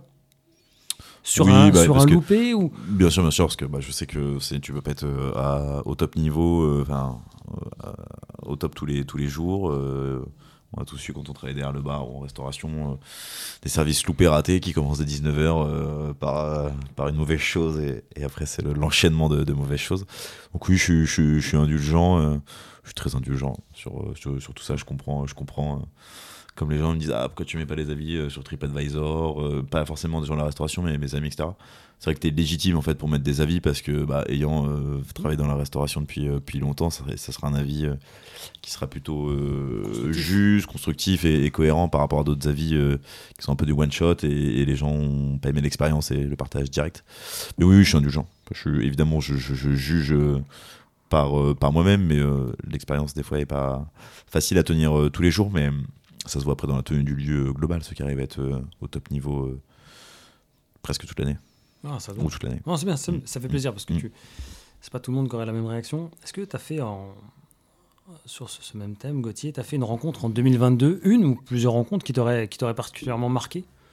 Mmh, ouais, ouais. Bah, à la fois en termes d'humain, j'ai envie de dire. en, termes euh, d'humain, euh, évidemment Pauline, euh, qui je collabore quotidiennement, Dominique Toutot, et étant passionné de, de, de cognac, parler avec Dominique, qui est là depuis 40 ans à la maison, qui a distillé, acheté ses fûts, la jouissance de l'avoir distillé et mis en bouteille. Enfin, c'est juste assez fabuleux, le temps, le temps s'arrête. Et après, des rencontres, en fait, il y en a tellement. Euh, mais c'est la partie qui est géniale dans ce métier-là. Hein. c'est que euh, au quotidien, euh, quand tu, quand tu, tu formes les personnes ou, tu vas à la rencontre de, de, des barman, cavistes et, clients, et ou à travers les salons. Il y en a tellement, mais ceux avec qui je collabore le plus, ça reste Pauline, Pauline, Dominique et tout le staff de, enfin toute l'équipe de chez, de chez Bollinger. Je pense à Albéric, euh, à la deuxième Pauline Rebaud, qui sont des gens euh, euh, très pointus dans ce qu'ils dans ce qu'ils font. Mais je te dis avec le modèle startup. C'est cool, moi qui n'étais pas habitué à ça dans la restauration ou dans le dans, dans l'hôtellerie. Enfin, c'est très cool. Ah, ça change. Hein. Très participatif. T'as le côté un peu boîte de boîte de com, etc. Mais des gens qui connaissent parfois plus de choses que moi sur les spiritueux. Ah ouais? Ouais, franchement, j'étais très très pas étonné, mais impressionné plutôt. Hein. Se dire qu'ils connaissent énormément de, de marques, euh, les productions, comment c'est distillé, euh, euh, le type d'or, je sais pas, je parle des whisky, mais même sur les rhums, ils ont des très très grosses connaissances. et, l'équipe, évidemment, qui travaille sur la partie produit, mais également l'équipe communication, même la DV. Hein. Ils savent de quoi ils parlent. Même la DV. Parce que chez Bollinger, il y a énormément de, de dégustation à l'aveugle, de dégustation, de présentation de produits. Enfin, ce sont vraiment tous des passionnés de vin, champagne et spiritueux, donc on partage tous la même passion. Je pense que c'est ce qui nous, nous lie. Évidemment, à travers vin, champagne et spiritueux, tu as le côté euh, bah, passer un bon moment, euh, profiter qui va avec. Donc, c'est euh, des bons vivants. Et, mais bons vivants ne veut pas dire des gens qui boivent toute, toute la journée. Oui, bien sûr. Mmh. Ah, des gens qui, des, épicuriens qui aiment le, produit, connaître le terroir, ce qu'il y a derrière la bouteille. Voilà. Et, puis, rien, c'est le, le, bon mmh. terme. Tu peux pas travailler dans une, dans une et j'étais vraiment. Une comme euh, pas, pas, choqué, mais impressionné. Tu ah wow, quand même. Euh, parle, tu parles euh, spiritueux, tu parles. alors évidemment, cocktails, ils sont un peu moins à l'aise dessus, mais quand tu es déjà calé sur les spiritueux, tu comprends beaucoup de choses après sur les cocktails. Et ils connaissaient aussi évidemment très bien les, vins et les vins et champagne. C'est là où c'est intéressant. Ouais, pour moi, ouais. J'ai quelques notions, quelques basiques, mais j'apprends beaucoup sur les assemblages, le champagne, les régions, les terroirs, les coteaux. les cépages, enfin, c'est très. Il y a un échange. Mm, mm. Euh, ce qui m'amène, Gauthier, à une question, c'est euh, comment est-ce que tu progresses, toi? Au quotidien ou euh, de façon plus, plus large? Mm, Ouais, ouais bah, je progresse en, me cultivant déjà tous les jours, en, lisant beaucoup sur l'actualité des vins champagne, mais particulièrement évidemment sur sur, sur les, spiritueux, ce qui permet de, de toute façon, on finira jamais d'apprendre, comme dans le métier de, de la restauration. Euh, et après, c'est continuer bah, euh, évidemment à, s'informer, euh, à trouver, à trouver des, outils. Et ça passe par en fait bah, continuellement échanger avec les gens qui, m'entourent. Hein. parce qu'ils ont une vision. qui, je grandis beaucoup avec, les équipes de, de Bollinger. Apporte évidemment des, des visions sur les marques, le développement, les outils, mais c'est pas de se dire ok, aujourd'hui c'est trouver un outil pour un client, mais c'est aussi des fois trouver des outils pour nos agents. Euh, comment l'agent va pouvoir prendre la parole sur euh, l'AS candidat. Euh, évidemment après la formation, mais c'est pas juste parce que je lui ai lu une presse pendant une heure qu'il va savoir prendre la parole dessus, c'est lui parler un peu des tendances, du marché, comment on le consomme, pourquoi, pour quelle typologie de client, enfin, je pars dans cet exemple-là, mais en fait, tu tu t'enrichis en fait quotidiennement sur les lignes directrices que peuvent me donner mes collaborateurs chez, chez Bollinger. Donc j'apprends, j'apprends beaucoup. Hein. Et tu te sers de ça pour le, je dirais, le déstructurer, pour le retransmettre Ouais, exactement. Ouais. ouais. Si tu le moi, je suis sur la partie vraiment ma formation éducation, et l'idée, bah, c'est d'utiliser ça, et c'est des axes de, de, de, développement sur lesquels on, on travaille. Et euh, il y, a plein de choses qui sont très très intéressantes que, que j'aime beaucoup. Euh, l'analyse des chiffres, j'aime beaucoup les chiffres déjà de, de, base. Donc, euh, euh bah, beaucoup bah, les marges, les ratios, combien ça me coûte, combien j'achète, etc. Donc, toujours très intéressant d'aller analyser bah, les volumes par région, ce qui marche, ce qui marche pas, comprendre pourquoi telle région, etc. ne marche pas. Est-ce que c'est qu'il n'y a pas, je sais pas, cette présence d'hôtellerie, d'hôtel Enfin, c'est, j'adore comprendre, connaître. Donc, franchement, avant de tout, tout gérer maîtriser, il me faudra un petit peu de, de temps, puis on finit jamais d'apprendre. Et puis en moins d'un an, là, mm. tu, c'est vraiment c'est, le démarrage encore, même pour toi. Euh, tu penses, Gauthier, que devenir ambassadeur, c'est une, c'est une suite naturelle pour, pour nous, barman, bar manager? Ou pas nécessairement euh, Pas nécessairement. Moi, je dis toujours, quand tu m'expliques, moi, c'est la suite, euh, suite euh, logique. je m'étais toujours dit que je deviendrais ambassadeur pour une marque de cognac. je m'étais ouais, souvent, souvent dit de cette manière-là parce que le cognac a envie de participer à son, à son essor, à son développement en, France, à l'international, pour ce qui se porte très bien. Il pas besoin de moi. Et euh, toujours dit, dit, ça, ça peut être à la fois une suite logique pour euh, différents euh, types de personnes de, de, parcours après. Et, c'est ce que je dis toujours quand je vais dans les, dans les écoles hôtelières et, parler aux, apprentis. le métier qu'on fait aujourd'hui est un métier très riche de par ce qu'on ce qu'on apprend et ce qu'on transmet. Mais aussi, en fait, il ouvre des, des portes euh, enfin, c'est juste fou et on, on, le dit pas assez, tu vois. C'est ce qui nous manquait peut-être à l'école hôtelière. Évidemment, oui, euh, commis bar, barman, chef barman, euh, après-chef barman, tu changes d'établissement. Bah, Non, aujourd'hui, évidemment, tu as toute la partie commerciale, ouvrir son établissement, faire du consulting, faire de l'événementiel, du conseil pour les marques. aujourd'hui, il y a des, de la communication autour des spiritueux, donc tu peux écrire des livres, tu peux écrire un mensuel, tu vois. C'est un métier qui. Tu peux devenir caviste, tu peux devenir acheteur pour un groupe tu peux t'occuper de développement euh, des offres liquides pour un groupe, euh, je sais pas, enfin c'est... Il y a pléthore de choses, si tu as un moment tu es lassé... tu peux devenir bon ambassadeur, j'allais presque oublier, enfin, mais parce qu'il y a tellement de, tellement de choses, donc c'est suivant le, je dirais, le profil de l'envie, et comme tu l'as dit, il faut euh, croire, aimer, apprécier les marques pour lesquelles on, on représente, et qu'elles aient du sens aussi avec la personne que l'on est, quoi. Ouais, et puis, euh, il y a une chose aussi importante, c'est la pédagogie. C'est-à-dire, si tu ne sais pas transmettre, il y a un vrai problème. Euh, ouais, bah, la, pédagogie qui est, au, qui est au cœur, puisque la partie euh, principale du, travail de, de brand ambassadeur, c'est la partie pédagogie, transmission, transmission, éducation. donc, oui, il faut savoir parler, comprendre, avoir, les, avoir les bons mots. Et, justement, je travaille pour, sur des, sur des masterclass, tu sais, qui ne sont pas monologues tu vois, enfin, hmm. euh, dérouler. Euh, j'avais eu des super formations pendant le Covid sur la partie management et je me souviens, il, du, s'appelle Christophe et il disait euh, Non, mais les gars, on retient 10% de ce que l'on entend. Et, on, on, et on retient 90% de ce que l'on dit.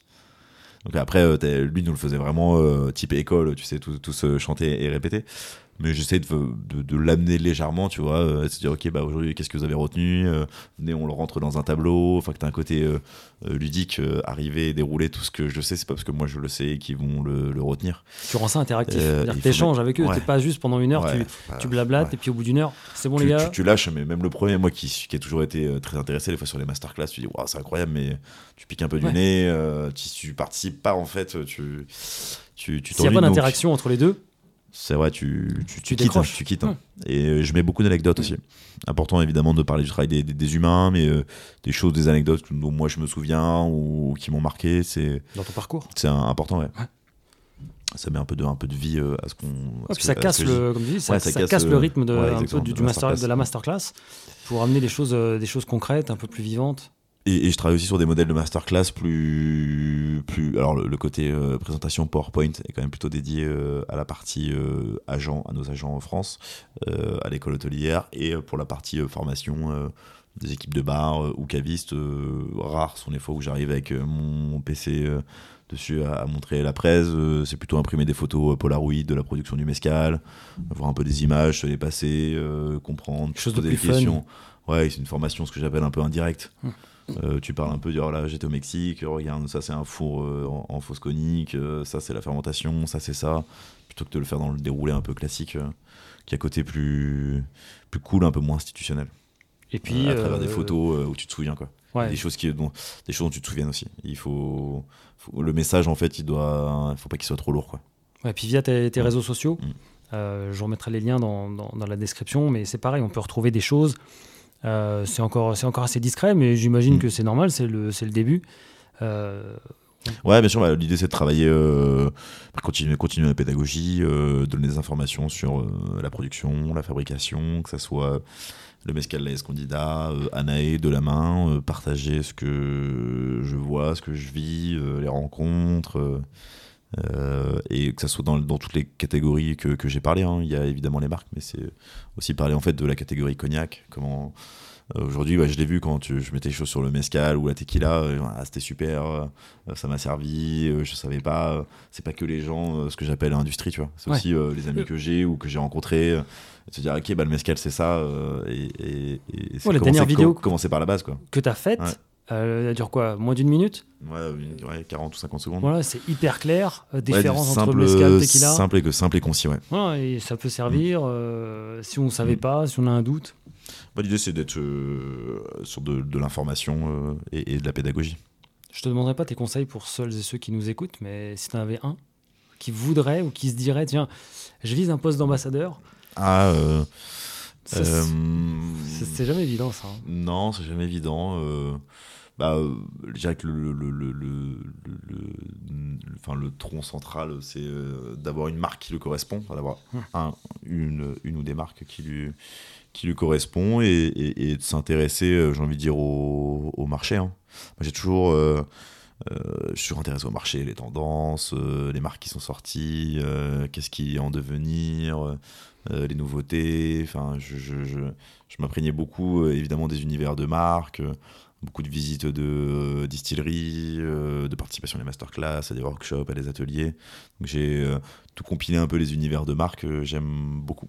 Ouais, c'est sûr que ça sert à rien de postuler pour un poste d'ambassadeur ouais, pour un produit ou une marque sur lequel mm. tu as Bien sûr, t'as pas, pas d'affinité qui te ressemble pas aussi. Quoi. Voilà, ça mm. va pas fonctionner. Ça y est avec les valeurs que, que, que, que, que tu as. Euh, ouais, parce que ce sera un échec, ce sera un échec cuisant pendant le recrutement. Tu, tu verras que ça mm. fonctionnera pas. Enfin, la personne verra que ça fonctionne. Ouais, après, après, ça dépend aussi euh, de la typologie de, marque. Euh. mais évidemment, aujourd'hui, euh, là où c'était complètement différent quand, quand on a commencé le bar, c'est que les, les brand ambassadeurs étaient plutôt des, des, des, des, gens qui sortent d'école de commerce, de, vin, de, vin, spiritueux. Et effectivement, moi, je me rappelle toujours des fois des échanges que j'ai eu un peu avec eux. C'est waouh, on parle pas la même langue. T'étais là. C'était très marketing. un commercial, ouais, marketing, quoi. T'es là, waouh. Et, aujourd'hui, tous les brand ambassadeurs sont des barmen parce que donc le métier, ce qu'on appelle le bar à cocktail et le CHR euh, sont, des, euh, sont une voie de prescription. Euh, et euh, à travers la prescription, il faut mieux mettre des gens qui comprennent et qui parlent la même langue, hein. qui parlent la même langue et qui comprennent aussi ce que tu ce que tu as fait. Euh, quand des fois, bah, je vois très bien les gars n'ont pas le temps, j'ai pas leur embêter dessus, alors que bah tu vois une autre personne aurait peut-être un peu plus appuyé ou enfin, tu comprends parce que tu l'as fait, t'es légitime aussi parce que tu l'as fait. Donc c'est vraiment dans les dans les deux sens. Et ce qui ouvre aussi bah comme on le disait tout à l'heure, une voie de brand ambassadeur euh, où tu vois beaucoup plus de barman parce que les marques recherchent évidemment des, des, barman pour le savoir-faire aussi. Hein. Savoir-faire, enfin tu vois aussi faire des cocktails. Quand je fais des événements Canae, c'est cool de pouvoir faire des cocktails Canae, de pouvoir dire bah, avec Canae, vous pouvez faire euh, tel type de cocktail. Moi je vous conseille ça. Moi j'utilisais comme ça quand j'étais derrière le bar. Et, on le voit, les gens, euh, gens clients, ils recherchent beaucoup de, conseils. et sur le site d'Anae, vous avez des, photos. 10 cocktails, je crois. Et pour quelques clients, si je fais la carte des cocktails. Ouais, ok ne coûte pas une partie euh, consulting, mais c'est plutôt une partie aide. Voilà, aujourd'hui, euh, vous avez euh, proposé ça comme, comme restauration, vous avez ça comme clientèle, vous avez ça comme lieu, vous avez une ou pas de personnes à votre disposition pour la production de cocktails, vous avez ça comme matériel. C'est de trouver un cocktail qui, qui plaise et c'est de lui apporter, enfin, lui développer, développer évidemment Anae, mais avec évidemment l'aide et l'expertise. Mais t'es totalement légitime pour faire ça. Enfin, je veux dire, ouais, voilà, exactement ta légitimité à 100% et t'es crédible. Et, et on la a fait ouais, des cartes, des cartes de bar, mais euh, très, euh, très simples, sans, sans prétention. Franchement, on voyait des, des bons basil smash, un beau gin tonic dans un beau verre avec euh, un beau glaçon, une garniche, c'est c'est cool. Hmm. Pour, pour des lieux, des fois où il n'y a pas forcément de barman, où il n'y a pas de- il y a pas d'outils, euh, c'est c'est cool. Puis ça valorise aujourd'hui les gens consomment des cocktails, donc euh, C'est ce que j'allais dire, c'est que dans un établissement où t'as pas forcément le temps, si tu Mm. mets en place un bon process, ça permet d'augmenter un peu ton chiffre d'affaires. C'est un service en plus. Euh, c'est pas on travaille euh, là-dessus. Donc, en fait, chaque semaine ne se ressemble pas. Enfin, tu peux faire mille choses, euh, formation, euh, découverte, présentation, réunion. C'est très cool. Euh, on l'a abordé un petit peu tout à l'heure, Gauthier, mais t'as un food pairing préféré avec chacun des produits que tu représentes? Mm, oui, oui. euh, euh, je suis très, très foodies, euh, comme tu tu t'en doutes. Euh, Anae, Anae j'aime euh, beaucoup euh, l'utiliser sur euh, les tartares de poisson. Euh, vraiment, euh, ouais, ceviche, euh, mais ceviche quand t'as le léché tigré, etc., qui est déjà un peu acidulé, etc. Mais vraiment euh, sur euh, la partie des carpaccio, carpaccio ou si tu vois Saint-Jacques en carpaccio, filet de dorade. Vraiment le petit kick avec le, le- la genièvre et son côté floral, floral agrume qui est très intéressant. Euh, Escondida, moi j'adore, mettre du mescal dans, le, dans les huîtres. Ah ouais? Dans les huîtres, ouais. D'accord. Euh, ou euh, déglacer, euh, tu vois, euh, des palourdes avec, déglacer euh, des champignons. C'est très cool. En fait, la note fumée aujourd'hui. Ouais, au mescal. Le mescal est devenu un. Reposado blanco, plutôt blanco. Plutôt blanco. Et le mescal est devenu un, un condiment aujourd'hui pour les chefs. Donc euh, dans le sens que tu peux bah, euh, déglacer, euh, déglacer, euh, faire cuire, euh, utiliser le mescal en, en gelée. Et c'était pour le Noël au, au, au taf chez Bollinger, là, j'aurais fait un baba euh, au mescal. Donc tu Oh. fais un baba, te- te- te- Ouais. ton, ton pain, ton, pain, ton pain classique, et tu fais un- ton sirop au mescal, et tu le fais imbiber dedans. Et euh, c'était avec une petite. euh, J'ai fait quoi Une chantilly, je crois, au thé euh, lapsang euh, souchong, renforcer le côté légèrement euh, fumé et contrebalancé avec des zestes d'agrumes. C'est cool, enfin, le pairing est, très sympa, ça marche bien avec le mescal. Et cognac, Palendry, euh, donc, qui est l'iconique de, la maison de la main, je mets beaucoup l'apéritif. Euh, et sur des, euh, des pairings, ça peut marcher, j'en ai bien avec des petites bouchées euh, salées. Euh, Palendry, évidemment, foie gras, ça fonctionne bien, même très bien.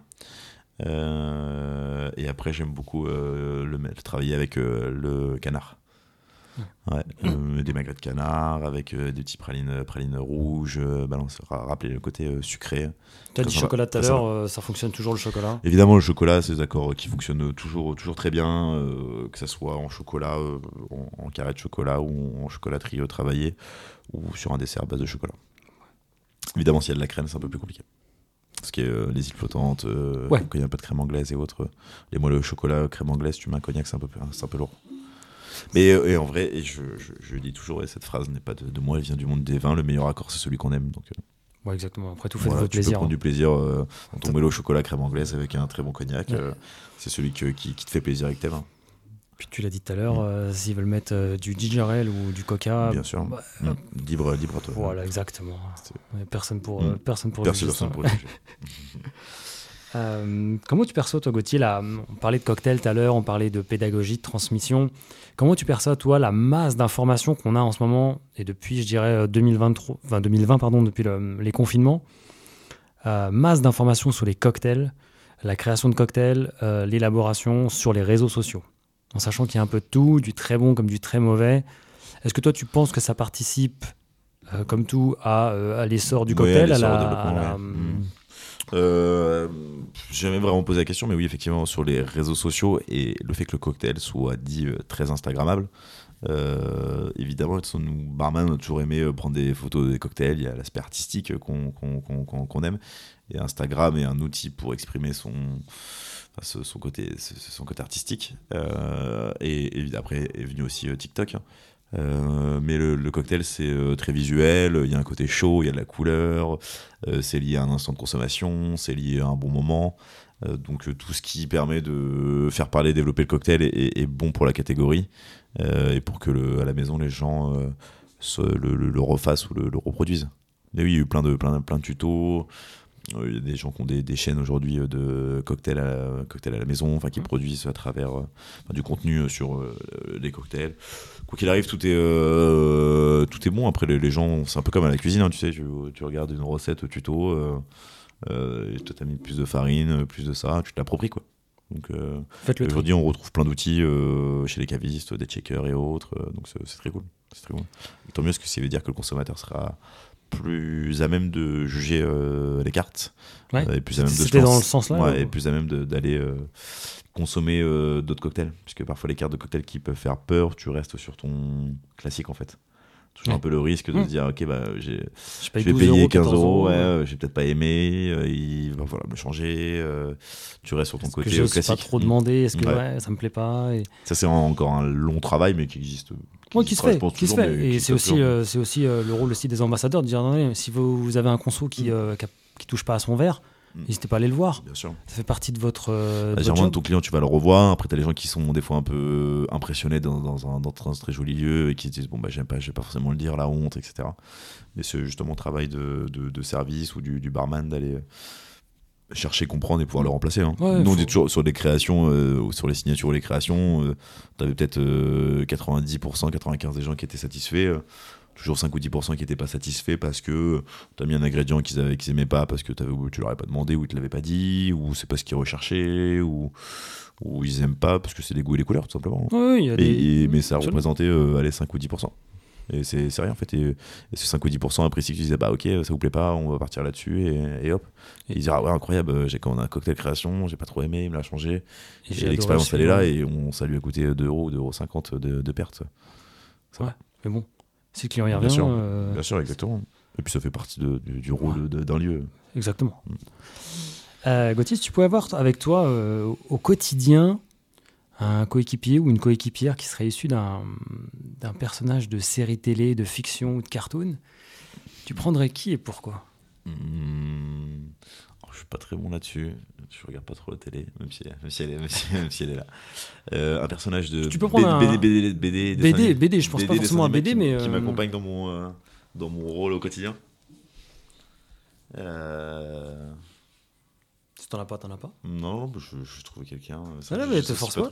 En plus, je, je pense aux enfants et tout ce que je leur raconte. Sais, le roi, le, roi lion, ça commence à venir, etc. Je préfère que ce soit toi qui le dise parce que les gens savent pas forcément que t'es papa de, de, deux enfants. Ouais. Euh, mais je voulais dire, voilà, peut-être que tu lis des histoires aux enfants. Livres, du coup, là, qui sont, qui sont devant. Euh, et ça peut qui, être un... qui, qui m'accompagne. Euh, qui m'accompagne. Euh, je sais pas, j'aime bien l'univers un peu de, de, de Peter Pan. Euh, ouais. Euh, tout ça, mais dans le côté Robin des Bois, ça peut, ça peut être un peu, un peu drôle côté un peu histoire, histoire, histoire historique et, et, le côté ambitieux. Ça, c'est intéressant. Euh, intéressant. Mais c'est quelqu'un ouais, quelqu'un qui t'aiderait au quotidien. Ouais, ouais. Ouais, euh, ouais, Peter Pan. Peter Pan, Robin des Bois Ouais, Peter Pan, Robin des Bois. Je pense, euh, je sais pas. Affaire à méditer. c'est quoi ton sas de décompression à toi, Gauthier? C'est la maison, la maison évidemment. Euh, être à la maison. Être à, être à la maison. Euh, en faire, famille. Faire un peu de sport. Euh, mais ouais, la maison, c'est le cocon, c'est l'endroit où tu te sens bien, tu es chez toi, il y a tout le monde. C'est vrai qu'on est bien chez toi. Il y a un côté. c'est un cocon, quoi. C'était protégé, t'es protégé. protégé c'est le but d'une maison. Hein. Bah, exactement. En tout cas, merci de m'accueillir chez toi déjà. Bah, je t'en prie. Toujours là-dessus, sur quel sujet, si je te lance là maintenant, je pense que c'est parti. Euh, j'ai plus besoin de poser une seule question. Euh, pendant deux heures, euh, je peux passer mon temps à t'écouter. Ah, une question que tu pourrais me lancer? Bah, sur le... Un sujet, ça ah, peut être un, sujet. Bah, je peux prendre un exemple. Évidemment, dans le domaine où je travaille, les, les, les, spiritueux, je pourrais en parler pendant, pendant, pendant des heures. Hein.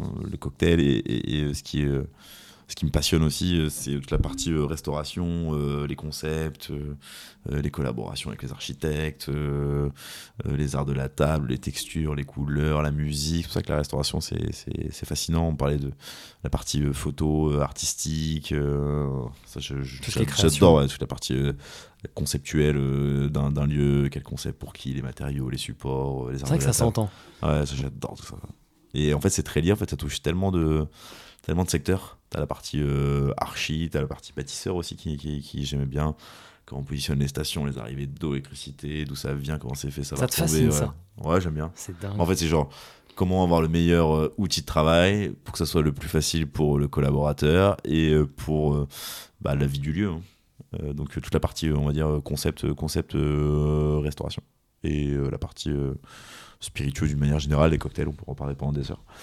Et on pourrait parler pendant des heures de- de- d'autres choses aussi. C'est vrai que tu as raison, la conception aujourd'hui d'un lieu, euh, Ouais, qui soit Mm. ultra travaillé ou très épuré, Mm. ça a son importance parce que euh, Tout, la communication, bien, ouais. la stratégie de communication, euh, les réseaux, la police sur la carte. et j'étais déjà très passionné parce qu'il y avait la partie développement chez MoMA, mais là, du coup, aujourd'hui, je le vois, je le visualise. J'ai jamais évidemment fait, été dans autant de bars, autant d'hôtels, autant de, de, de- de restaurants, donc euh, ça me donne. euh, ça me donne plein d'idées. Je me dis, ah, tiens, il a travaillé avec un tel, il a fait ça, ou ils ont pris cette direction, ils l'ont fait comme ça. Les couleurs, les matériaux. euh, ça t'enrichit? Ouais, j'aime bien. J'aime beaucoup. Ça mêle, ça mêle plein d'univers en fait. Ah, et puis au moins, ça te permet d'être créatif, euh, tu vois, de, de Ouais. maintenir Mm. ton état de créativité constamment. T'es pas du Mm. tout dans, un, dans une espèce de routine. Euh, T'es constamment en émulation. Ouais, exactement. Ça, c'est Mm. bon, ça. Est-ce que tu as fait, euh, sur l'année 2022, peut-être euh, début 2023, Gauthier, un investissement Euh, Je parle d'investissement parce que, euh, plutôt qu'une dépense, mais ça peut Mm. être une dépense, je distingue assez les deux, Mm. euh, qui, aurait, qui aurait eu un impact dans ta vie? Hmm, investissement ou dépenses euh, Non. Souvent, je précise juste, hein, souvent on va penser à quelque chose de très grand. Ouais. Et je oui, donne- bien sûr. C'est juste devant, c'est juste devant nous. je donne, je- Ça je arrive, donne ouais, souvent le même exemple, C'est euh, à café. euh. c'est, euh, par exemple, ouais, Ouais, bien sûr. euh, une paire de chaussures Hmm. parce que tu t'es dit tiens je vais reprendre euh, je vais reprendre la marche ne serait-ce que marcher Hmm. une heure par jour ou je vais reprendre une activité physique ça peut être tu vois une Mm. paire de chaussures que tu as acheté euh, 50 ou, ou 100 euros Ouais, bien sûr, bien sûr. Oui, Mais ça- c'est vrai qu'on pense toujours. il y a un truc à 100 000 tu vois. Mais c'est pas le but Euh, C'est pour ça que je recadre un peu. oui, Ça oui, peut être un livre, hein, tu la sais. partie, euh, c'est pour ça que tu, tu mettais l'accent sur 2023, un peu quels sont les. Ouais. euh, ça peut être euh, ça peut être une bonne résolution que tu dis tiens 2023 je prends même si la résolution c'est discutable Écoute. euh, mais t'as le droit de pas en avoir fait hein. Hmm, non, sans plus, euh, bah, euh, continuer à avoir euh, une vie euh, trépidante tant sur l'aspect euh, personnel que professionnel. euh, faire un petit peu plus de, de, de- de sport quand, euh, quand j'ai le temps. Et, euh, et voilà, mais dès qu'on a un peu des enfants, ça. Enfin, puis depuis l'arrivée des enfants, évidemment, tu, ça te change beaucoup de choses. Dans, Ouais. la, dans, dans la vision, là, c'est ça. Ok, bah, viens, on met un peu d'argent de côté pour le futur. euh, là où tu allais dépenser un petit peu, tu dis, viens, on met sur. euh, viens, on garde l'argent pour euh, payer leurs études. Pour, enfin, il y a plein de choses qui, qui changent dans la consommation euh, quotidienne et, et dans l'éducation aussi. Euh, ce qu'on peut leur acheter pour les éduquer ou, ou, ou les sorties. Donc, euh, donc continuer de, de, de garder la justesse de l'équilibre entre euh, vie euh, personnelle et professionnelle. puis ta compagnie Ce qui est là pour euh, Exactement. pour Pour mettre la, la justesse, pour mettre la barre. Est-ce qu'il y a une bonne habitude que tu as intégrée euh, depuis le, le- le confinement de 2020 euh, Toi, Gauthier, dans ta vie? Une voix. Une, une, une voix? Une voix. Est-ce qu'il y a une voix que j'ai intégrée Non, là pardon, une bonne habitude. Ah, une bonne Une habitude. bonne habitude de vie, Ok, une une bonne habitude. bonne habitude euh, de façon. Euh, nous, de ce confinement, qu'est-ce qu'on en a tiré Euh, J'ai fait. Bon, étiez- pas- On était tous les deux, du coup. On Déjà ici? Ouais, ouais, on était déjà ici. Ma femme était enceinte, donc le confinement, c'était au mois de mars. Le terme était au mois de mai. Donc, elle était à l'arrivée dans son. Du premier. Du premier, donc elle était dans son septième mois de, de grossesse, donc on a profité pour. Je faisais les gâteaux toute la journée. Euh, euh, on se reposait, euh, bah, comme il y avait forcément une fatigue, Ouais. elle, se, elle se reposait, je faisais à manger. Et non, une habitude, ouais, si peut-être de- de- d'aller plus faire les courses et de, de se faire à manger. C'est vrai que dans une routine un peu plus d'avant, tu, tu rentres vite le. bah, déjà, je mangeais beaucoup dans, là où Ouais, je travaillais sur déjà place. euh, sur Ouais. place. Euh, et, et les week-ends, t'allais plutôt dire, ok, viens, on se fait un petit resto, etc. Mais ouais, peut-être mieux acheter, acheter plus de choses euh, euh, frais, brutes et à, à transformer. Euh, et après, une habitude, une autre habitude qu'on ait, euh, qu'on ait conservée, euh, sans plus, non, ouais, non. Et à l'inverse, est-ce qu'il y en a une, une mauvaise que tu euh, Hmm. que aimerais te débarrasser? Alors, quand je dis mauvaise, elle n'est pas forcément. Ah Non. oui, bah, la, la mauvaise habitude, euh, c'est je fume, je suis fumeur. Bon, c'est pas grave. Enfin, je veux dire. Non, non, mais c'est. c'est j'arrive au point enfin, évidemment je fume depuis quand même un, un petit peu euh, quelques quelques années mais t'as envie de de- d'arrêter pour la santé pour le coup Pour les euh, enfants. pour l'odeur euh, pour euh, pour euh, pour tout ça Cigarette, cigare? Cigarettes j'ai quelques cigares mais euh, c'est anecdotique ça va être euh, un ou deux ou quelques uns dans, dans l'année vivant en appartement euh, mais je suis sûr que j'avais genre un jardin euh, ça Ce serait serait pas la même. ça serait probablement dire euh, différent Euh, Gauthier, on arrive au, au terme de cette entrevue. Euh, ce que je te propose, c'est qu'on termine par euh, ce que j'appelle le speed round game. Je te fais quelques propositions. yes Tu choisis. Ok. Si tu veux argumenter, t'argumentes, mais t'es pas obligé. Tu me dis quand t'es prêt? Allez vas-y Eh ben écoute, c'est parti. Vin, bière, cocktail, mocktail. Hmm, 20. Euh, 20 parce que bah, euh, bière, je suis pas du tout un un conso- consommateur, c'est un univers que je connais euh, très peu, qui m'intéresse parfois, mais peu. Cocktail, moi j'en ai fait pendant quelques, années. Et mocktail, oui, oui, oui, mais je prends plus de plaisir aujourd'hui découvrir le, le- le monde du vin. Avec une femme enceinte, j'imagine que euh, quand ta femme était enceinte, Ouais, ouais. le mocktail, ça peut être Ouais, intéressant. ouais, bien sûr, bien sûr. Bah, je consomme quelques mocktails, même, euh, tu vois, la vie d'un brand ambassadeur, c'est quand même d'être sur le terrain et je prends souvent des mocktails dans les, dans les bars. Donc euh, j'en consomme aussi. Mais 20 parce qu'il y a un côté, je connais moins, je découvre et je me rends compte que c'est vraiment un univers très très passionnant. La Qui est, région, si, qui est, si, qui est similaire. Région, je suis très, très Côte-du-Rhône et la, la Loire. La Loire. Bar à cocktail ou bar d'hôtel? Hmm. Franchement, le- le- le- les, deux. hein. C'est, deux univers euh, pas si différents que ça. hein. Euh, évidemment, c'est le même travail, euh, le travail d'un, barman. Mais j'aime, vraiment les deux. Et le bar, le bar d'hôtel a fait un, travail extraordinaire ces dernières années pour justement bah, accueillir une clientèle extérieure qui est autre que la clientèle d'hôtel. Je dirais les, deux. À choisir, à choisir, je serais plus bar à cocktail. Mais bar d'hôtel, en vrai, c'est très cool. Repas à la maison ou repas dehors Euh, pareil, ça, ça, ça, ça dépend, mais la généralité euh, est plutôt euh, repas à la maison, alors qu'avant c'était plutôt repas dehors. Plutôt à prendre un verre au bar ou plutôt à prendre un verre à table Plutôt avant, au bar, hein. je peux pas quitter mon comptoir. hein. Apparence ou compétence Compétences. Tips ou service inclus Chips. Bah, c'était, c'est hyper important pour, les clients, c'est-à-dire que le service évidemment il est, il est, il est inclus, euh, mais la partie tips fait partie de la part stimulante qui est de, de- de notre travail. En tout cas, euh, moins pour moi après au poste que, que j'étais, mais pour les équipes. hein. Aujourd'hui, c'est un argument pour, euh, pour attirer les équipes, pour valoriser ton lieu, valoriser ton, ton équipe. Donc c'est, c'est important, ça fait partie du métier de service. Tips. Tips. On y pense.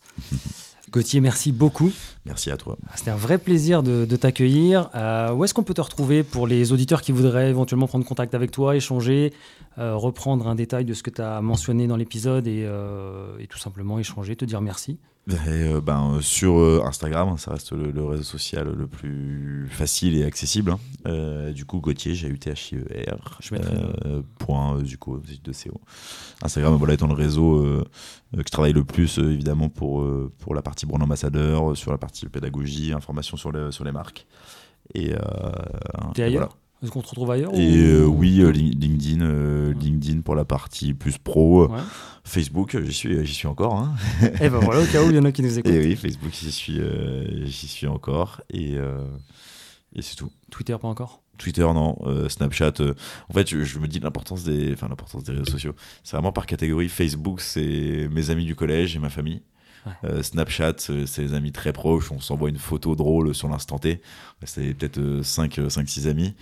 Euh, WhatsApp, euh, avant pour moi c'était très très pro parce que j'avais tous les groupes euh, de restauration par établissement, directeur, chef barman et, autres. Maintenant j'ai presque plus de groupes, donc ça me fait vraiment bizarre d'ailleurs. Mais WhatsApp c'est la partie pro pote. Euh, et Twitter, c'est vraiment la partie bah, quand tu vas dans le côté participatif euh, à, émettre ou, reparler de, sujets. Euh, LinkedIn pour la partie pro qui est une vraie aujourd'hui à la fois CV, mais pas que sur la partie recherche d'emploi. C'est vraiment en fait aujourd'hui ton, ton, ton, ton CV, ton background euh, et toutes les actualités des entreprises, euh, des marques. Euh, C'est un super réseau social qui, qui, qui tend encore plus à se développer.